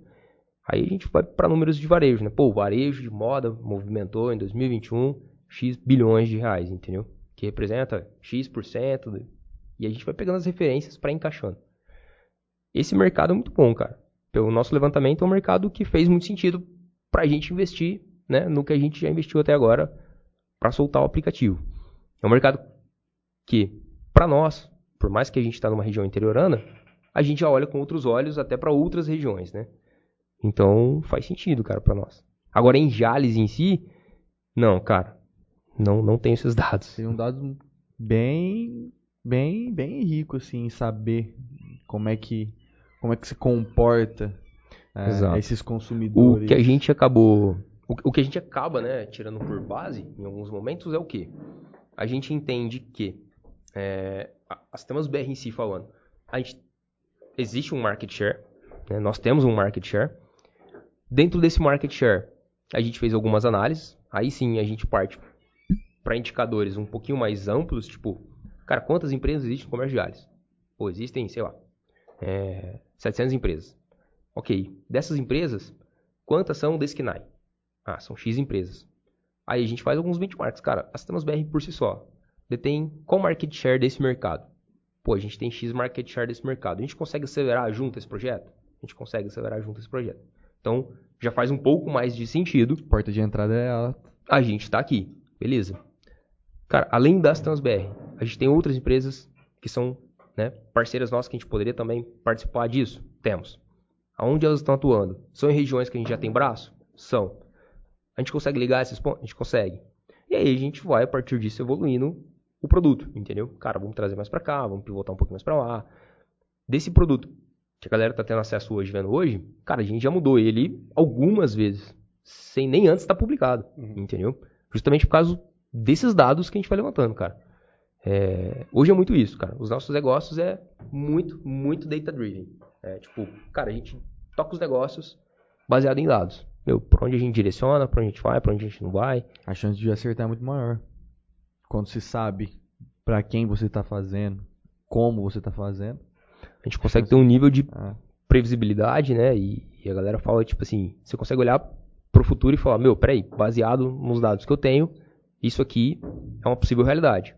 A gente bota um percentual né, alto de, de acerto. E óbvio, né, nunca falta o feeling. Cara, tudo bem, os números estão dizendo tudo isso, legal, é lindo, mágico, bonito, eu tenho que levar em consideração, existe um peso na balança. Mas, cara, porra do meu feeling é essa e é aqui que eu vou. Foda-se. E tá tudo bem, entendeu? Tá disposto a fazer isso. Então toma uma pergunta de feeling. Sistema BR daqui 10 anos. Cara, não sei te dizer. Feeling? Não sei te dizer. 10 anos, O que, que você gostaria? Cara, eu posso te dar uma ideia daqui 3 e 5. Aí tudo bem. 10, cara, pro jogo que a gente joga. 10 muda o Fernando muita pessoal depois, então. Ah, não, beleza. 10 Fernando Pessoal, tudo bem. Mas, cara. É... Na frente de uma praia, de boa aqui, na rede. 250 mil pessoas lá. Só isso, cara? Caralho. Vamos pôr 2 milhões aí, né, de pessoas. Fizer? Valeu. Mas assim, cara, eu acho que, que pra 3 e. Pra 3 e 5 anos, eu vejo os sistemas BR posicionada como realmente uma, um grupo, né? Provedor de, de, de tecnologia de ponta, é, com pessoas, cara, referências do mercado trabalhando ali dentro. E a gente realmente já como muito bem posicionada, né, como uma empresa de software, cara, assim, referência no Noroeste Paulista, sabe? Onde a gente já possa estar fazendo parte de um polo tecnológico, é, preferencialmente dentro da cidade. Adoraria né, desempenhar um trabalho desse, né, nesse, com essa inclinação. E que a gente já possa ser referência também em, cara, projetos, em outras startups, em projetos sociais, como né, esse que o Fradei perguntou. Tenho interesse em participar desse tipo de coisa. Eu, eu vejo os sistemas BR 3 barra 5 anos nessa pegada, entendeu? Nosso produto né, para varejo, que é o CGCom, muito bem posicionado no mercado. Cara, é isso aqui que a gente faz, a gente está bem resolvido. É esse público que a gente atende, a gente está bem resolvido. É esse resultado que a gente entrega e é isso aqui que a gente faz socialmente, pensando né, na sociedade e tudo mais, é assim que a gente se posiciona. Cara, agora em, em- falando dos outros negócios, cara, acredito que a Abração deve ir por esse mesmo caminho. Acho que o Rick compartilha também dessas visões.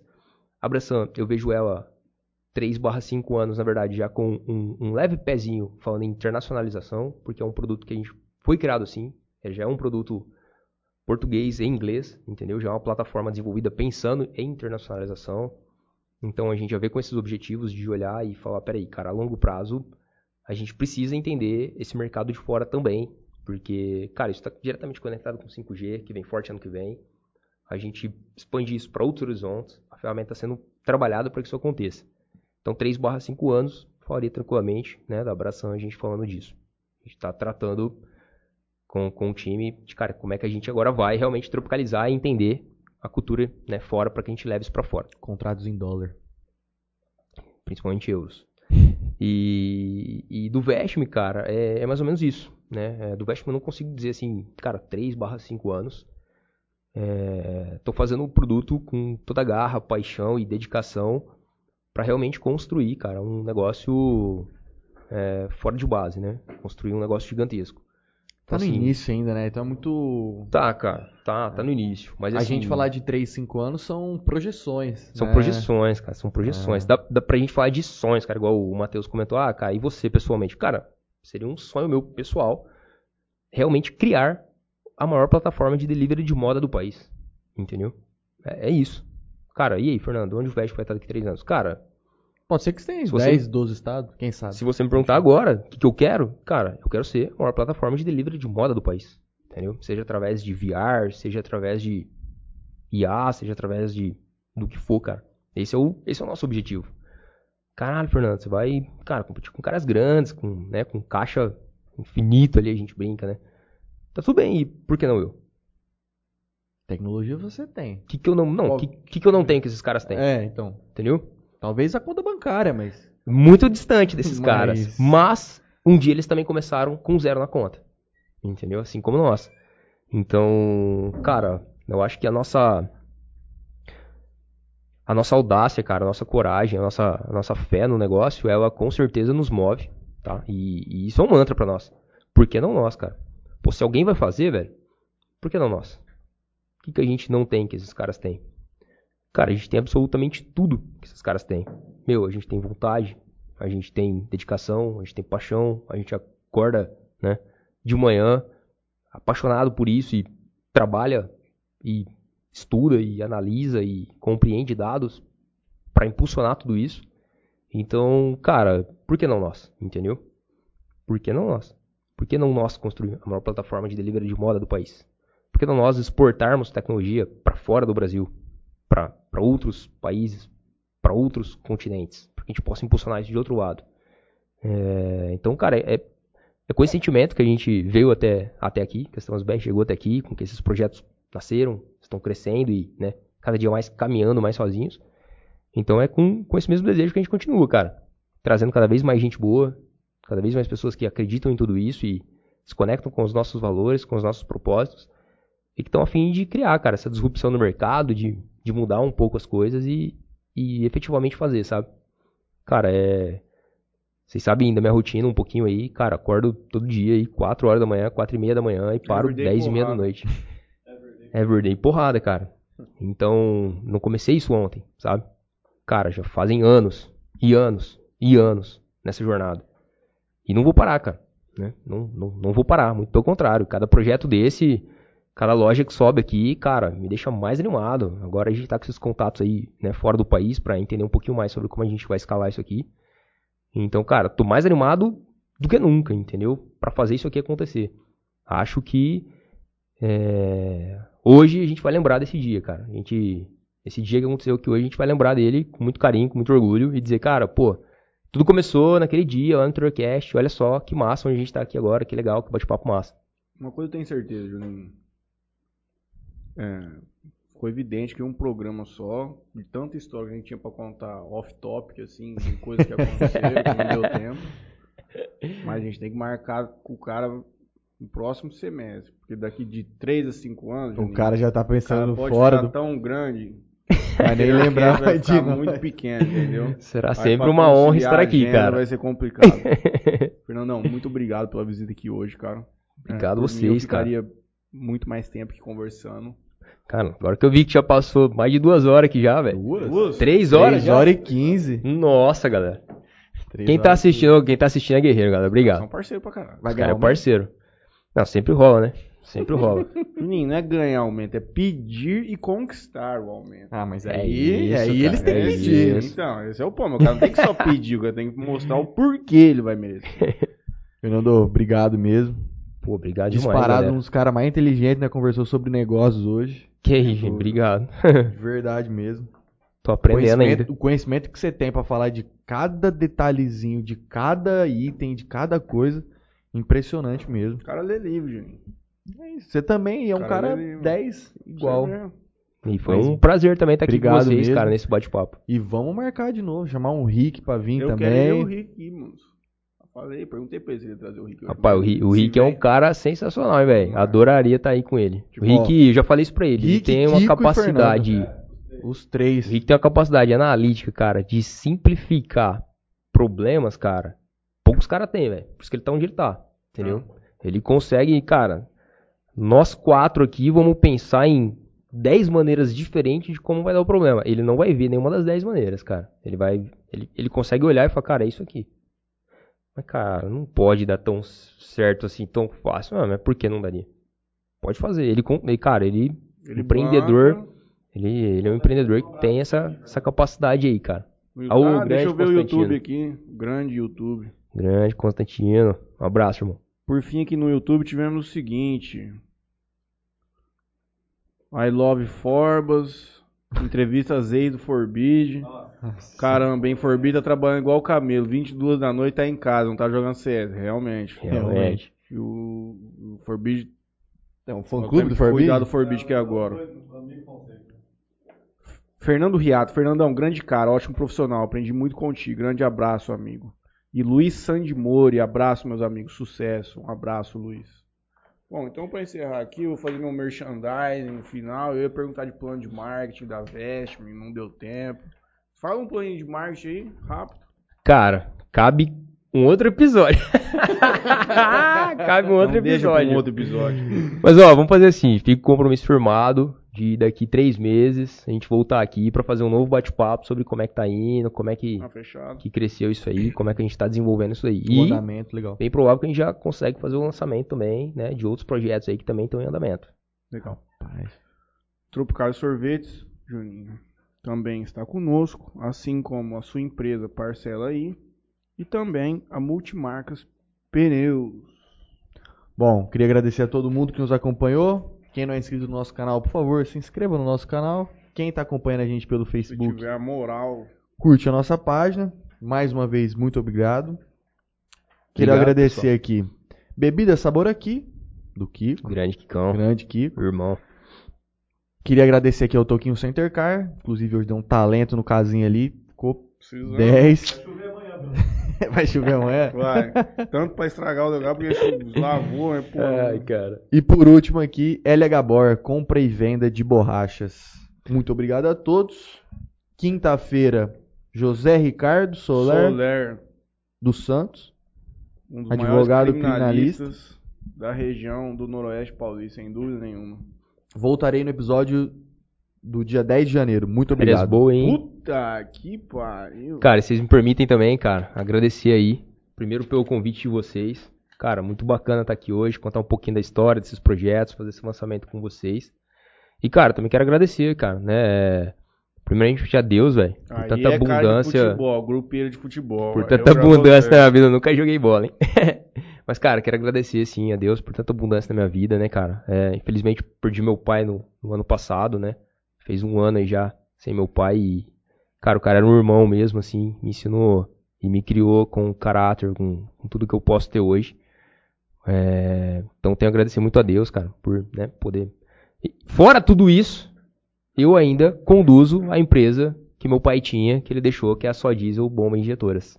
É mesmo? Que é de outra área, de outro segmento. Cara, tamo lá, firme e forte. Mais uma história. Mais uma história. pariu. Então, tamo lá, cara. podcast pra bater o recorde de 5 horas e meia de programa.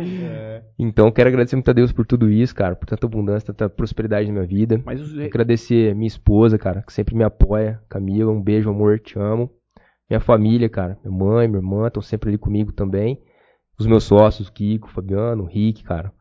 Uns caras que, assim como eu também, né, são caras que eu considero, aprendo quando eu tô sentado na mesa com os caras. Realmente, os caras têm visão, têm modelo de negócio, os caras. O papo é, é sempre bom, sabe? Aprendo demais com eles. Agradeço a Deus por ter eles aí comigo nessa jornada, por acreditarem nas minhas loucuras, em tantas ideias que vocês estão vendo o quanta loucura eu faço, cara. E aos meus colaboradores, cara.